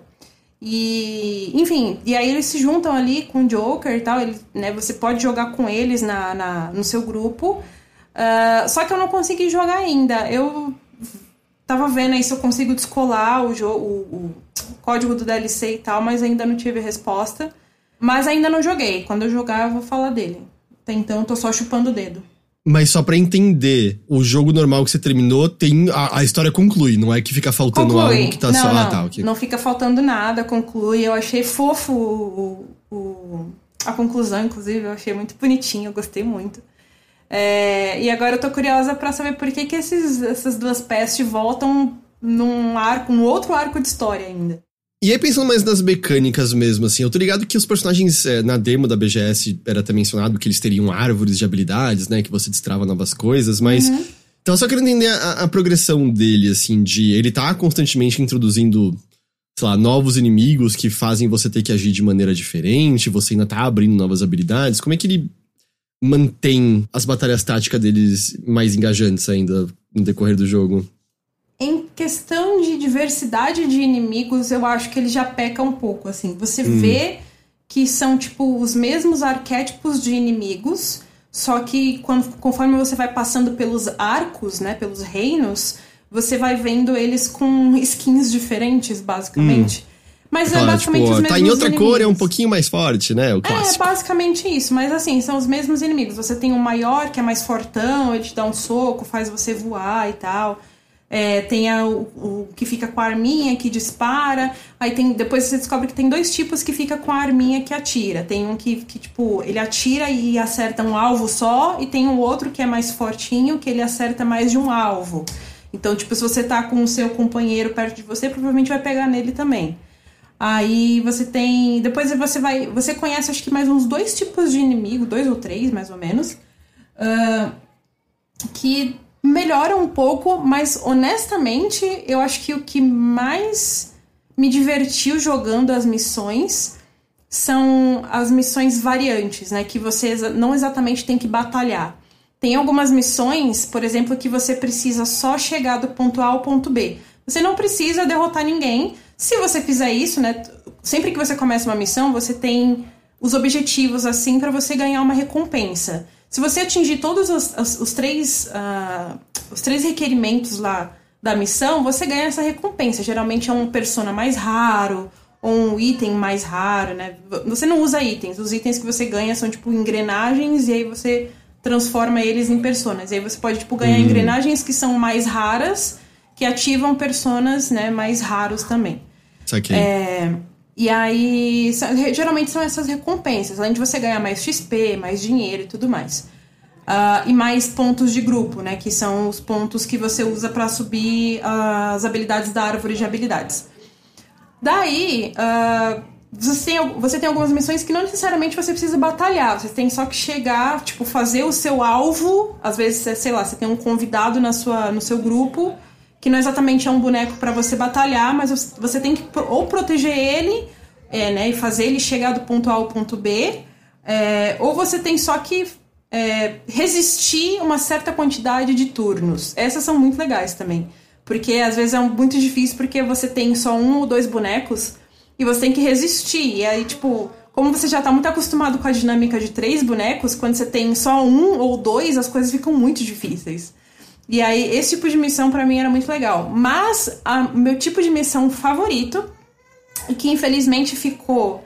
Você só consegue jogar essa missão em específico quando você seleciona o menu de missões secundárias, né? Que são as quests. O meu tipo de missão favorito você só, só seleciona nesse menu.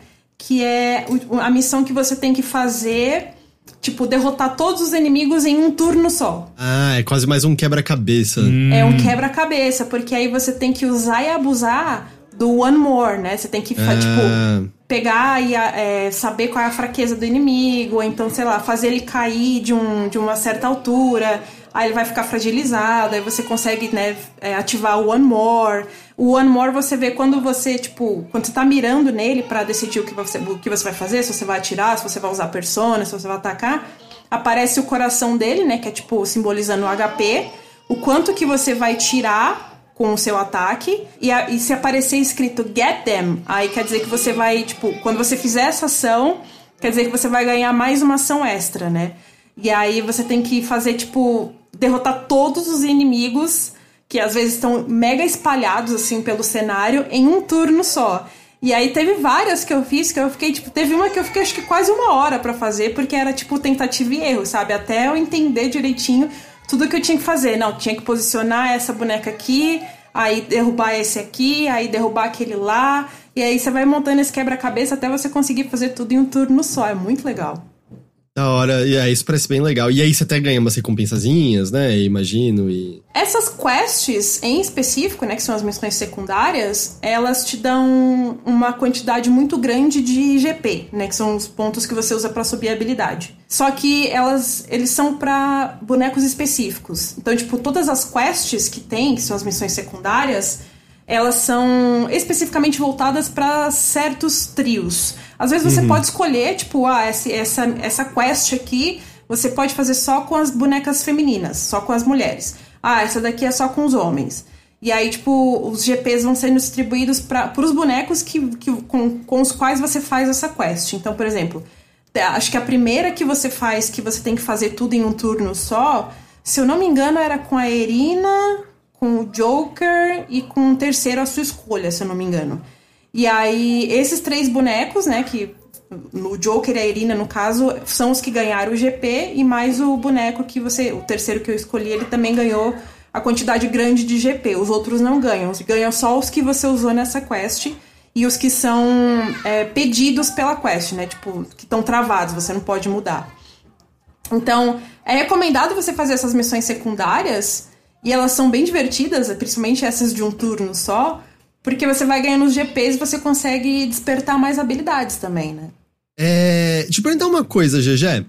O. Pra entender, você já gostava de tática, então aí, tipo, Persona 5 e tática casados né, ia funcionar? Ou justamente ser de Persona 5 que fez você ter vontade de jogar e. Persona 5 tática? A segunda opção. Entendi. E, e, e aí, mas aí a pergunta, você desgostava de tática antes, saiu agora com uma opinião diferente ou foi só. Não, eu, eu gostei desse porque é Persona, não tô com vontade de jogar outra. Não, eu gosto, eu gosto de alguns jogos estáticos, é que eu nunca tive muita muito contato com muitos jogos. Eu acho que um uhum. dos que eu mais gosto, por exemplo, é o Final Fantasy Tactics, que eu acho incrível. Yes! Fuck! Melhor Final Fantasy já feito, sem dúvida. É, eu acho um dos melhores já feitos também. É foda para um caralho. Eu, eu amo esse jogo com todas as minhas forças. E aí, sei lá, acho que eu joguei algum Tactics Ogre na minha vida. Não lembro nem qual. E. XCOM ah, não. Eu joguei. XCOM eu não joguei. Ah, lembrei, eu joguei Shining Force. Hum, Algum Shining Force, não lembro qual. Acho que era o 3. Enfim, eu joguei algum Shining Force, algum Fire Emblem também, que eu não lembro qual. Basicamente, jogos de tá, jogos táticos de anime. Ah, eu tô vendo aqui uhum. minha. é, né? Minha pergunta era justamente assim, pra, sabe, tentar entender se. Ah, pode ser um ponto de entrada bom para jogos táticos, sabe? Se. Ou se é se você gosta de Persona, vai jogar independente de você gostar de tática ou não. Ou, no, na contramão, o Xamã falou: Eu gosto de tática, gosto do combate, mas nunca joguei Persona, vou conseguir acompanhar a história, né? Você acha que funciona para essas pessoas? Consegue, consegue, porque a história é bem fechadinha em si também. Só que, ao mesmo tempo, ele tem muita coisa do jogo original que ou pode te deixar meio fala, sobrecarregado de informações. Obviamente essas informações elas não são jogadas em você. Você vai lá, abre o menu de lore e você lê as coisinhas, né? Só se você quiser. Aí, tipo, ah, não tô entendendo aqui por que, que essa boneca, sei lá, se veste como uma pantera de vermelho. Aí você vai lá no menu, abre o perfil da Anne, você lê a historinha dela e tudo mais, e você entende por que, que ela é assim. É, então, assim, essas informações do jogo base, elas não são despejadas. É você que vai atrás se você quiser. E aí eu acho que tem muita coisinha. Tipo, o principal, o principal que o jogador precisa saber é dito no jogo. Detalhes e tal, complementares, você lê no menu de lore. Uh, então, por exemplo, ah, tem uma hora que o Mona, né, o gato, ele fala: ah, o metaverso é isso, isso, isso assado. É um, né, um universo, uma realidade criada pela cognição das pessoas, tal, tal, tal, tal, tal. Então eles explicam o necessário. E a história do Tática em específico é muito fechadinha em si. Então você vai entender. Eu, pessoalmente, não recomendaria uma pessoa, tipo, ter sua primeira experiência com persona, assim, na vida, ser justamente com o 5 tática. Porque eu acho que, sei lá, a pessoa ia estar tá perdendo muito, porque os 5 base, por exemplo, ou os 5 Royal são muito melhores. Ah, sim. Né? Mas uh, se você quiser, tipo, ah, gosto muito de tática e quero dar uma chance, ah, vai. Você não vai se perder na história, só vai, tipo, talvez ou ficar curioso ou sobrecarregado sobre o jogo base, sobre as informações complementares, né, no caso. Uhum. Eu tô animado para jogar, eu, eu, eu só não rolou aquela hora, GG, desculpa, espero que você possa me perdoar algum dia. Cara, eu não vou negar que eu tô afim de jogar, mas só que quanto mais eu vejo as pessoas comentando de a quantidade de, de, de história tal, e o combate que demora para engatar, puta, cara, agora 35 horas que a GG levou, ai, velho. Eu fiz 35 porque eu fiz as quests, né? As uhum. que... Eu fiz todas as quests que são, tipo, sei lá, 15. é, essas quests foram que me deram os pontos para eu abrir cada vez mais habilidades. Tanto que, tipo, quando eu cheguei no chefe final lá, eu senti que ele não foi um grande desafio, porque eu já tava com muita habilidade e um level muito hum, alto. Entendi. Mas se você, tipo, quiser ignorar, tem algumas quests que são obrigatórias. Acho que tem umas três quests que você tem que fazer. Uhum. Mas tirando essas, as outras são todas opcionais. Você faz se você quiser. E aí, né, você fica nessa. Aí você pode fazer isso ou não. Tem, outra, tem outras formas de você ganhar esses pontos para desbloquear habilidades. Por exemplo, tem lá os talks, né? Que é quando os, os personagens estão no esconderijo, aí eles conversam sobre alguma coisa, sei lá, eles batem um papo sobre alguma coisa que aconteceu. É, e aí, isso, só de você ter essa conversa, de você passar essa conversa inteira, é, dá uns pontos para todo mundo da equipe. Então, sei lá, se você passa o toque, aí tipo, ah, acabou, aí aparece assim, o grupo inteiro ganhou 3 GPs, sabe? Uhum. É pouquinho, mas, né, ainda assim dá para ganhar. E fazendo as missões em si, você também vai ganhando os pontos. Então, assim, você precisa fazer as quests. Acho que sem fazer as quests, você talvez demore muito menos do que eu. Porque, como eu falei, teve uma quest que eu fiquei quase uma hora porque era aquela de um turno. E eu queria porque eu queria fazer, porque, uhum. sabe, eu, eu, me senti instigada a fazer de tão da hora que eu achei. Mas você não precisa fazer. Entendi. É, vamos ver. Esse foi o é mais. Vamos, a gente tem que marcar. É, é que marcar. Na, na, na volta a gente compra. Na volta a gente compra. O Gil Souls falou ali, ó. Não sei se você já sentiu mesmo, eu achei muito fácil. A dificuldade tá bem estranha.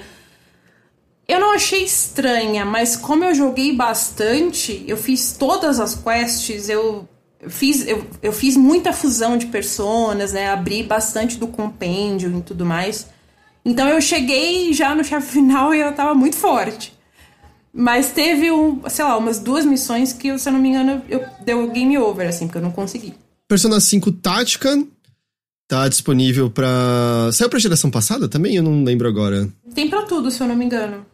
PS4, Xbox PS5, One, é PlayStation 4, Nintendo é. Switch, PlayStation 5, Xbox Series e PC. Saiu tudo. E lembrando que está no Game Pass. Sim. Tá Mas se vocês quiserem comprar, usem o nosso link para comprar lá no, na nuvem. Sabe o que você pode fazer? Você pode Ou na usar Amazon se comprar físico, sei lá. Nosso link para comprar na nuvem o cartão de Nintendo Switch Online, você compra no Switch, porque é muito gostoso de jogar no Switch. É, eu acho que esse jogo ganha muito no Switch. Ou quem tiver o Steam Deck, sei lá. É, pode ser, o Steam Deck também.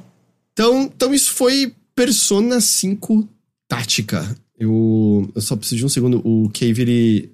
Eu não tenho mouse mais. Ele deitou no. em cima aqui, peraí. Oi, Cave, tudo bem? Miau, miau. Meu, seus gatos derreteram também durante essa última onda de calor? Muito. Sim, sim, completamente. Eu tive Eu nunca que vi deixar... meus gatos assim, cara com o ventilador ligado o dia inteiro aqui em casa. É. é eu saía de casa e deixava o ventilador ligado para eles, porque senão eu acho que eles iam passar mal. É, não, eu fiz isso também. Até porque, tipo, como eu não queria arriscar, sei lá, chegar e tá tudo alagado aqui em casa, né? Porque, né, a gente nunca sabe quando, quando vai chover em São Paulo. Aí eu fechava tudo, mas eu deixava o ventilador ligado para eles num ponto estratégico, assim, para ventilar bem. E aí, até quando eu chegava, tava bem fresquinho até. Eu gostaria de puxar para mim, hum. de novo, se vocês não se importam. Hum. É. Pra falar do remake de Super Mario RPG The Legend of the Seven Stars. Acho que esse nome ainda. É, ainda é parte do, do, do remake. Uh, saiu na sexta-feira passada. Esse é, esse é outro que. Agradecimentos à nuvem pelo código alcançado de jogo. Muito obrigado. Muito, muito obrigado. Valeu, é, nuvem. Mas é, ele é um remake uh, mais visual do que qualquer coisa do Mario RPG de Super Nintendo lá de 96, eu acho que era isso, eu não lembro exatamente o ano agora, é, talvez antes disso.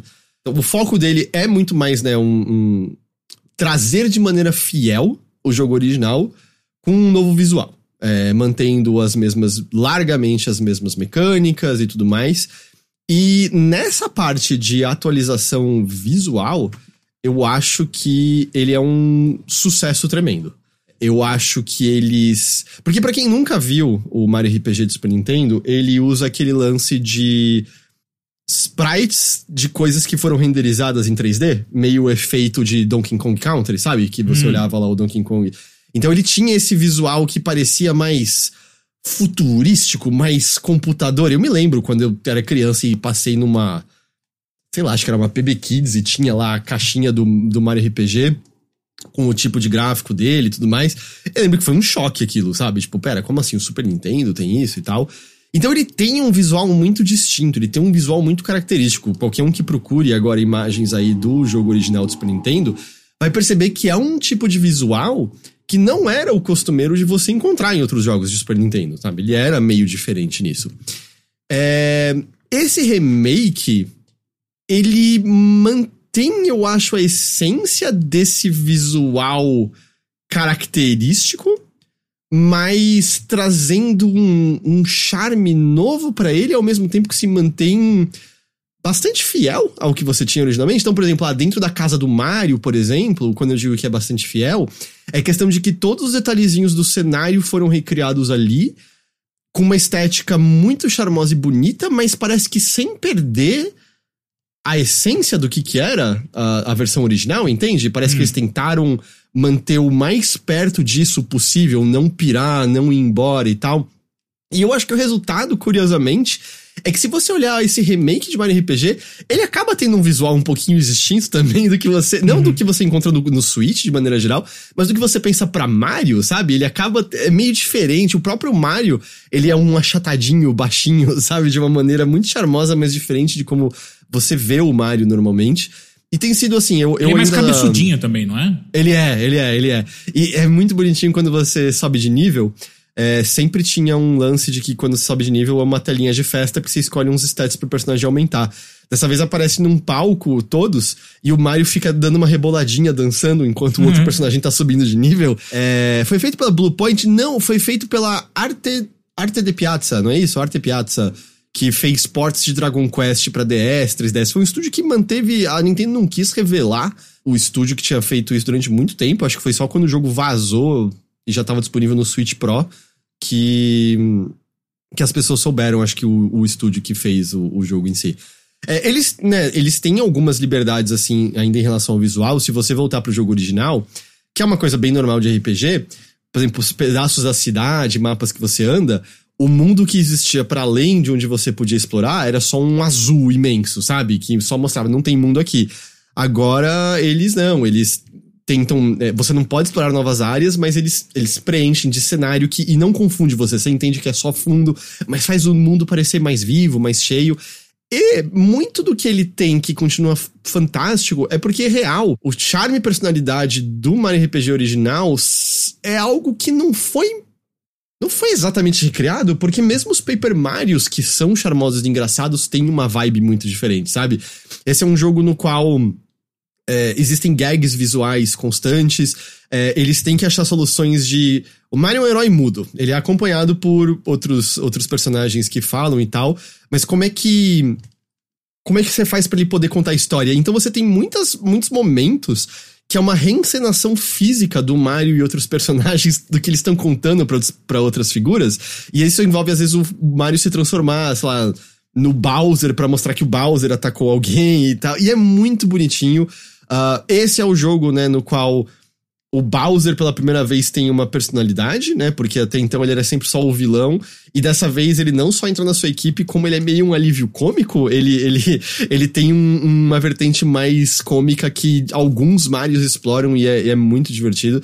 Tem acho que um dos detalhes que eu mais gosto, que é esse jogo que toda vez que entra alguém nessa equipe é Mellow entrou na sua equipe é, Geno entrou nessa equipe. Quando o Bowser vai entrar, ele não quer admitir que ele tá precisando da ajuda do Mario, então ele fala: tá bom, Mario, eu te deixo temporariamente se juntar ao meu exército. E aí a frase é: você se juntou ao exército do Bowser, sabe? Assim. da hora, é, porra, foda. É, é, é, lotado de coisinhas assim esse jogo, sabe? Lotado, lotado, lotado de pequenos detalhes cuidadosos. De novidade que eles têm em si é o seguinte. É, esse, eu não sei se foi o primeiro RPG a fazer isso. Eu sei que foi o primeiro RPG que eu encontrei que fazia isso. E quando outros fazem, eu sinto que é o Mario RPG que eles referenciam como o próprio Sea of Stars recentemente. Que é um jogo que tem combate por turnos, porém, tem o lance do timing certo para você dar um golpe adicional, causar um efeito adicional com o seu poder, né? Então, tipo, ah, o Mario você aperta o ataque, ele vai bater. Mas se na hora que ele vai bater você aperta o A de novo, ele dá um, um golpe adicional. Pessoal que jogou aquele jogo do South Park, né? O Stick of Truth, ele, o Stick of Truth tinha essa inspiração direta de Mario RPG, mais recentemente Sea of Stars, sabem o que é isso. Eles fizeram um pequeno detalhe que eu achei que a maneira como foi implementada foi tão inteligente, mas tão inteligente. É, um, é uma assistência. Final Fantasy VI não é anterior a esse? É, mas Final Fantasy VI não tem timing correto. Você enche o ATB, você aperta ataque e acabou. É, não, não tem. Não tem. O Final Fantasy que tem botãozinho de apertar mais é o 8. Mas é só o Squall, não é muita coisa. É. E o. Tem o lutador lá. Não, é, é diferente, né? Você usa os especiais, que aí pedem por um input de comando. Eu tô falando um ataque básico, toda magia básica, entendeu? É, sempre tem um, um comandinho extra. E é isso que é importante. É um comando invisível. Entendeu? Não é que o jogo diz, faça esse comando aqui agora. E aí, onde que vem essa mudança que eu acho interessante? Que é. Você vai bater com o Mario. Hum. A hora correta de, do timing vai aparecer uma exclamação na cabeça dele indicando tá na hora de bater. Mas aí você pegou o timing e acertou umas cinco vezes seguidas, o jogo tira a exclamação. Você não precisa mais, entendeu? Ah, você encontrou um novo inimigo que tem um ataque que você nunca viu, vai ter exclamação. Você lutou umas cinco vezes com ele e defendeu na hora certa todas, aí ele tira. Puta, você apanhou umas três seguidas, a exclamação gentilmente volta. Eu achei muito bom, porque é meio. Hum, você tá distraído, você não lembra exatamente? Deixa eu te mostrar. Ah, você pegou o jeito, você não precisa mais. Vai fundo, vai, filhão, sabe?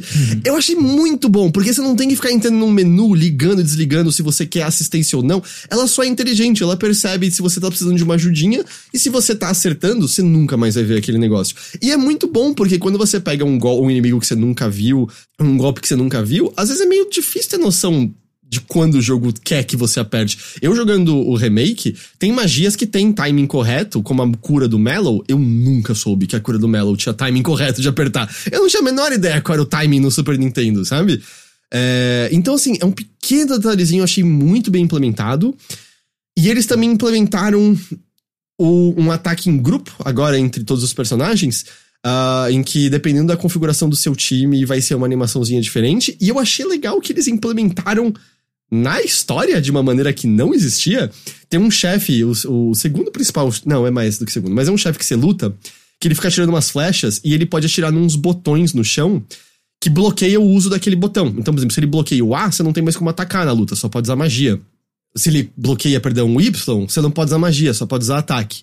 E aí, nessa luta, ele faz um lance que ele bloqueia todos uma hora e é assim que o jogo introduz, tipo, ei, tem um especial que você não conhece, sabe? E aí ah, você, que da ele hora, introduz hora, esse especial. foda. Eu achei bom, meio que. Tipo, tecnicamente não tá sendo fiel, fiel, fiel original, assim. Mas eu achei muito mais legal do que simplesmente. Ah, você tem essa barra aí, agora você pode fazer isso. Do que, sabe? E, e ter uma mini evento na história. E tem até relação com o personagem do Geno e coisa. Eu, eu achei bem implementado. Eles em momentos maiores, quando chega um chefe e tal, eles criaram umas cutscenes que não existiam lá antes. São breves, são rápidas, mas eu vou repetir uma palavra que eu falei muitas vezes aqui. São extremamente charmosas. Eu acho que elas estão adicionando algo ao jogo, estão permitindo você ver aqueles personagens até de maneira mais próxima que você não podia ver antes. É, e aí também é muito bom as pessoas podendo verificar coisas que elas suspeitavam que eram os sprites de Super Nintendo e a gente não tinha certeza, e nessa versão você consegue ter.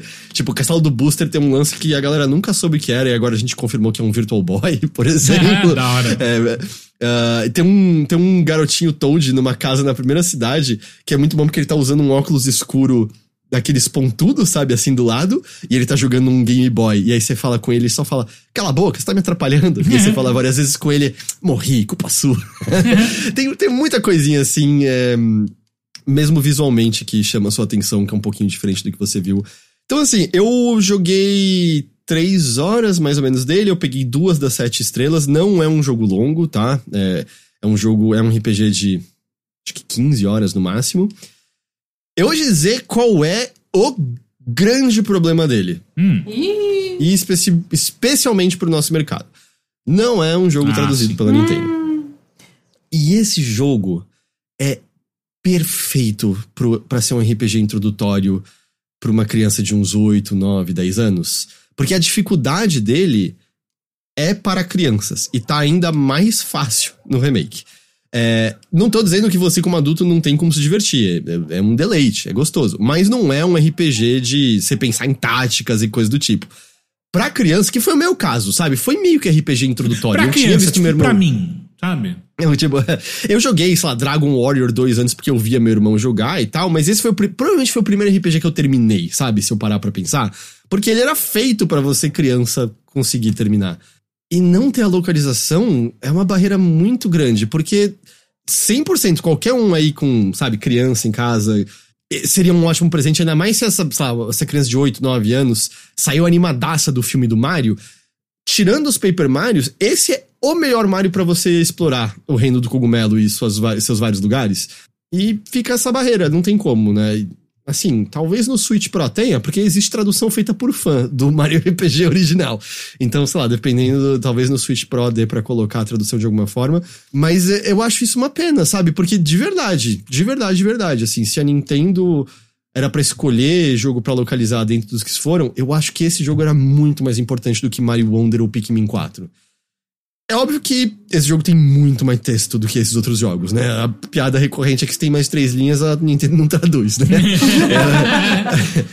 é, o, o, jogo com mais texto traduzido até agora foi o Pikmin 4, né? Que não tem tanto texto e, sinceramente, você pode jogar o, te, o jogo inteiro sem ler uma palavra dele, você consegue aproveitar o jogo inteiro, né? Então, se tinha um jogo pra ser localizado, era esse aqui. É uma pena que não foi.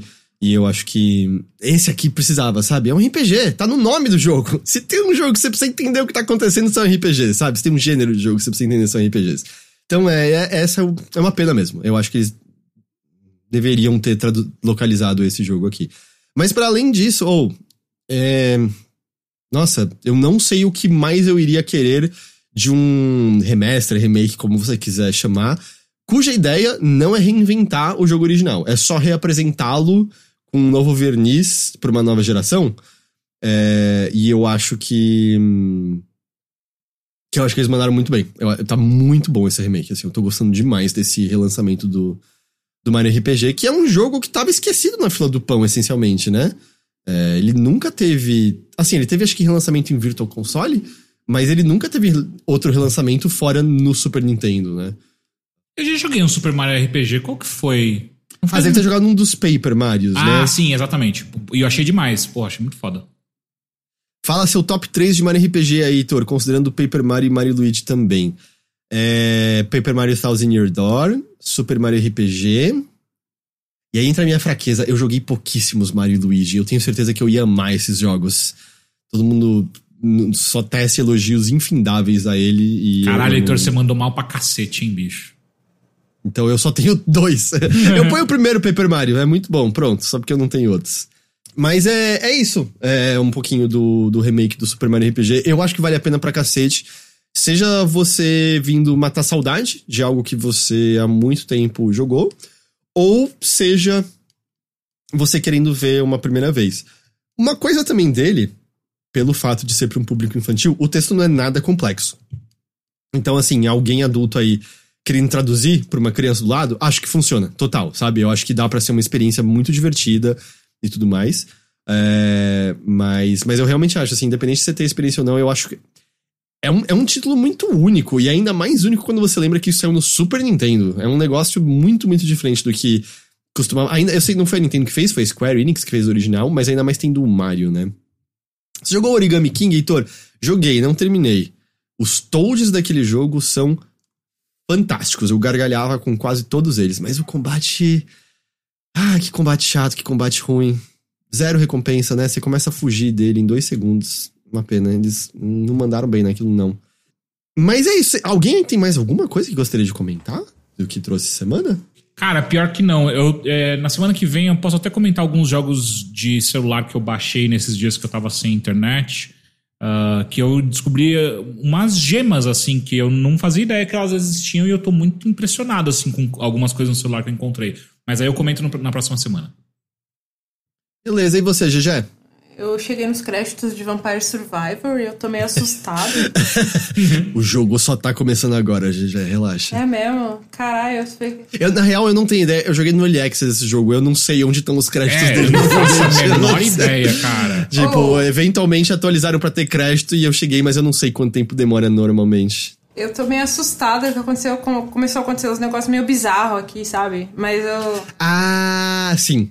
Tipo, parece uma mão batendo palma às vezes numa fase e eu fico, caralho, o que que é isso? É, eu nem vi isso, não faço ideia. Segundo o Ícaro, se, os- se, se são os créditos, você tá- fez o jogo base.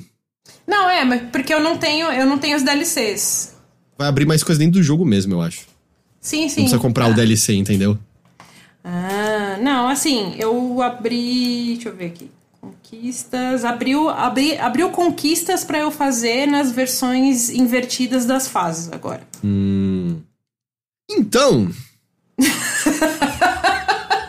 que foi? Não, não, só achei engraçado mudando de assunto assim do nada. Mas eu, fiquei meio assustada com o jogo. Eu não sabia que ligação fazer com as conquistas, desculpa. Tudo bem, tudo bem.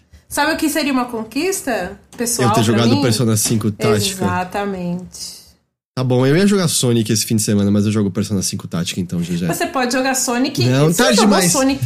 Tarde não jogou demais. Sonic ainda? O Superstars. Não, Não. mas eu, eu, eu, eu não quero gastar dinheiro nele agora, assim. Eu também não. Não ver a cara da GG nessa gravação tá me deixando 30 vezes mais assustado, porque o silêncio dela, eu não sei o que significa. Eu não sei se ela tá afiando uma faca, eu não sei se ela tá apertando os olhos, eu não sei se ela tá mostrando o dedo do meio pra gente, eu não sei o que tá Eu acho que acontecendo. ela pode estar fazendo tudo isso. Gente, então, com isso, a gente vai chegando ao final de mais uma edição do Mothership. Eu não quero assustar vocês, Hum, o ano tá acabando. bicho, é uma loucura Nossa, isso. sim. A gente em breve deve vir aqui compartilhar coisas de fim de ano, né? Porque a gente já tem que começar a pensar nos podcasts Puta, vai começar. o ano. Nossa, esse caos. A GG não participou desse caos ainda, cara. É, mas não é Ainda tão não. caos. A gente, a gente faz ser, já tem uns anos que a gente faz ser mais simples, em vez de ficar fazendo top 10, só compartilhar as É, coisas que você a gente mais sempre gosta fala isso, aí de repente é, Zelda tá em primeiro lugar e ninguém sabe como que chegou lá. É se- sempre assim. É, mas tem Game Awards dia 8, né, e tal. Então a É, gente... Mas só pra eu entender, o que que, o que, que vocês fazem? A é, criatividade vai a- além agora. Já, a gente já pensou, inclusive, uma vez É. de, de- da gente disputar uma partida de paintball e quem toma tiro perde o jogo, sabe? Tipo, do top 10. Cai. No geral, nos últimos anos, a gente só meio destaca os principais jogos que a gente gostou, independente de ordem, sabe? Coisas assim. Hum, tá. Só pra meio, tipo, oh, o que, que, que foi muito bom nesse ano e que vale muito a pena você jogar? É meio essa a Entendi. ideia, assim, no geral. Tipo, a nossa seleção. É, hoje em dia eu acho mais legal do que ficar fazendo top 10 e discutindo a posição exata, sabe? De... Ah, mas a gente vai discutir. A gente sempre discute. Eu tenho uma ideia, mas eu vou discutir com vocês em off. Pra, pra Discute com gerar o Teixeira, ele ama. Pra, Eu adoro pra gerar discutir, expectativas. tá bem. Mas é só avisando, porque a gente já tá no dia 21 de novembro, É. dezembro tá logo aí, então a gente começa a pensar nas coisinhas pra dar uma, uma encerrada aí no, no, no ano de 2023, cara. Oi? Caralho. Que ano, hein? Porra. Eu nunca imaginei que eu ia estar vivo em 2023. Ah, eu, eu sempre soube. Que eu estaria vivo? Especificamente você. Ah, que bom. Às vezes, Até onde eu vou? Peraí, visões, peraí, peraí, Heitor, Heitor, peraí, peraí. Até onde eu vou?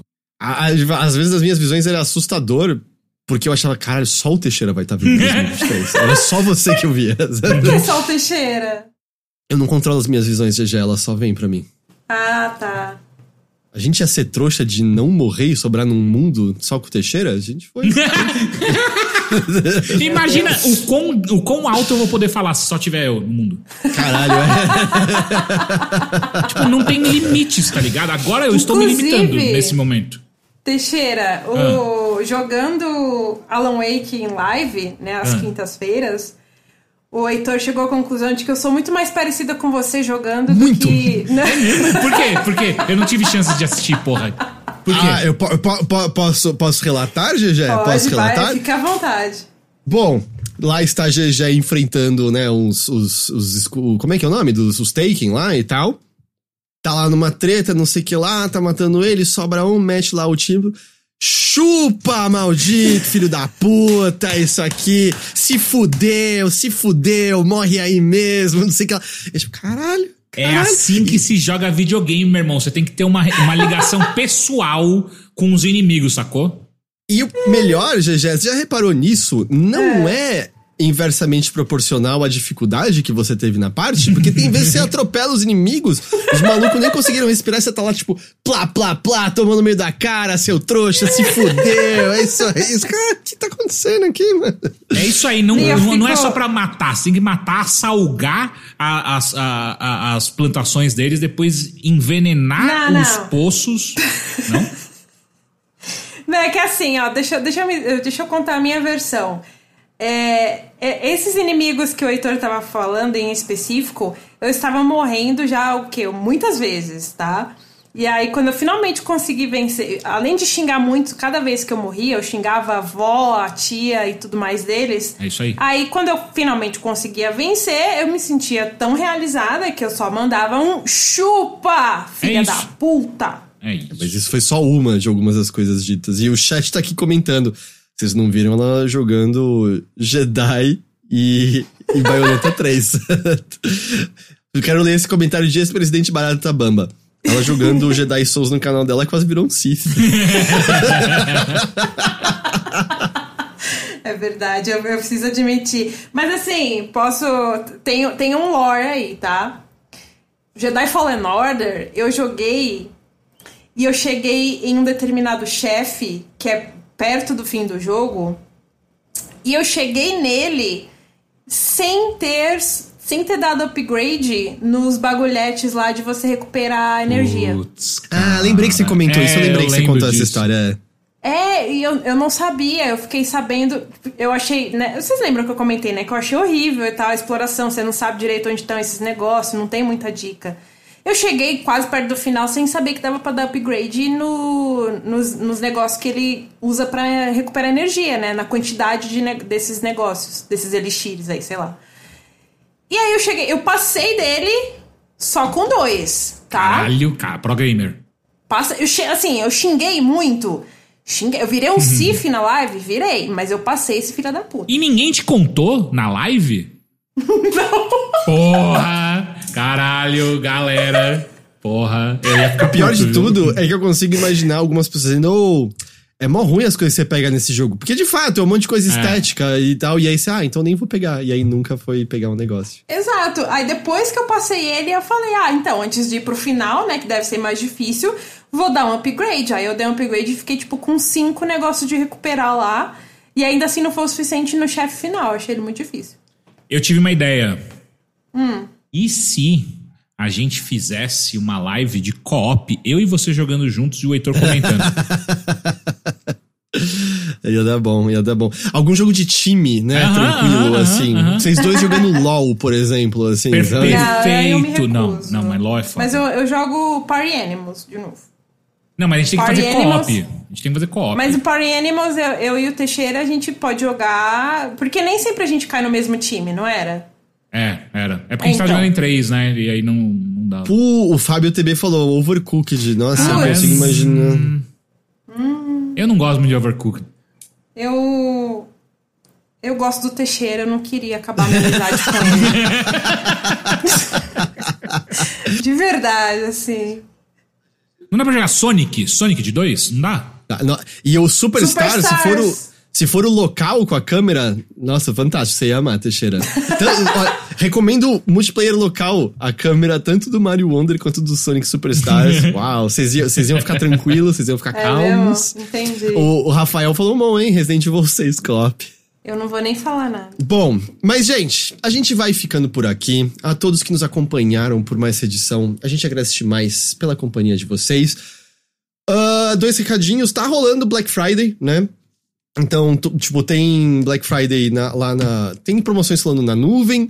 É, eu vi umas pessoas que até uns jogos de Switch com os preços bem bons é, na, na nuvem e tal. Eu não sei se já acabou agora nesse momento. não, não, não. as Ó, É o pessoas- seguinte, eu tenho uma informação quentíssima sobre nuvem que é A Black Friday da nuvem vai começar amanhã, dia 22, a partir das 11 horas da noite e 59 minutos. Ou seja, é no dia 23 de fato, mas tem alguns jogos que são limitados.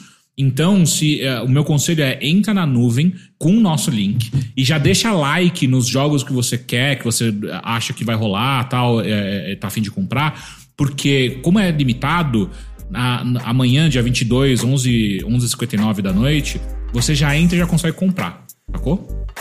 Então. E, e é claro, na Amazon ali tudo, né? Também, usando nosso link de filiado, tem várias coisas. Eu, eu peguei hoje. Eu, eu peguei com o nosso link. Ah, é? Que bom. Tava, tava promoção relâmpago, camiseta básica da Ering, 29 reais. Caralho, que barato. É, ex exato. Aí eu peguei três. 29 reais? Ainda tem? 29 reais. Não sei, era Caralho. relâmpago. Ah. Aí eu peguei. Tava barato mesmo. Peguei três. Puta que pariu. É... Eu preciso de camiseta nova. Pois é, eu queria mais camiseta branca nova. E aí eu aproveitei e peguei. Uh, então é, esse é o aviso. E é claro, né? Eu acho que até por conta do período de Black Friday, a gente tem falado só muito, muito desses, mas como sempre, né? Nossas campanhas de financiamento coletivo, apoia.se barra overloader, orelo.cc barra overloader, lá no PicPay, né? Que é isso que mantém a gente, né? O, as, tudo que a gente ganha de comissão nessas lojas é muito bom, é um puta de um extra, mas são as campanhas que mantêm a gente, né, de pé funcionando. Então, se você não é um apoiador do Overloader, a gente convida você a, quiçá, porventura, tornar-se um apoiador nosso. É, faz toda a diferença do mundo da, pra gente. Você tem acesso com 12 reais ou mais à bilheteria, com 6 reais ou mais você ganha acesso a sorteio de jogos. Teixeira agora até vai ter mais coisas para sortear lá por conta da nuvem, não é? Sim. E eu acho que é isso, recados. Né? Bons recados. É isso. Acho que sim. Obrigado, obrigado. Então, com isso, nós vamos nos despedindo de vocês hoje, gente. Muito obrigado a todos que nos ouviram, todos que nos acompanharam. Espero que vocês tenham gostado. GG, Teixeira. Tamo junto. Muito obrigado, como sempre. É nós. A gente vai ficando por aqui, mas semana que vem estaremos de volta com mais uma edição do Mothership. Até lá. Tchau. Tchau, tchau. Beijo.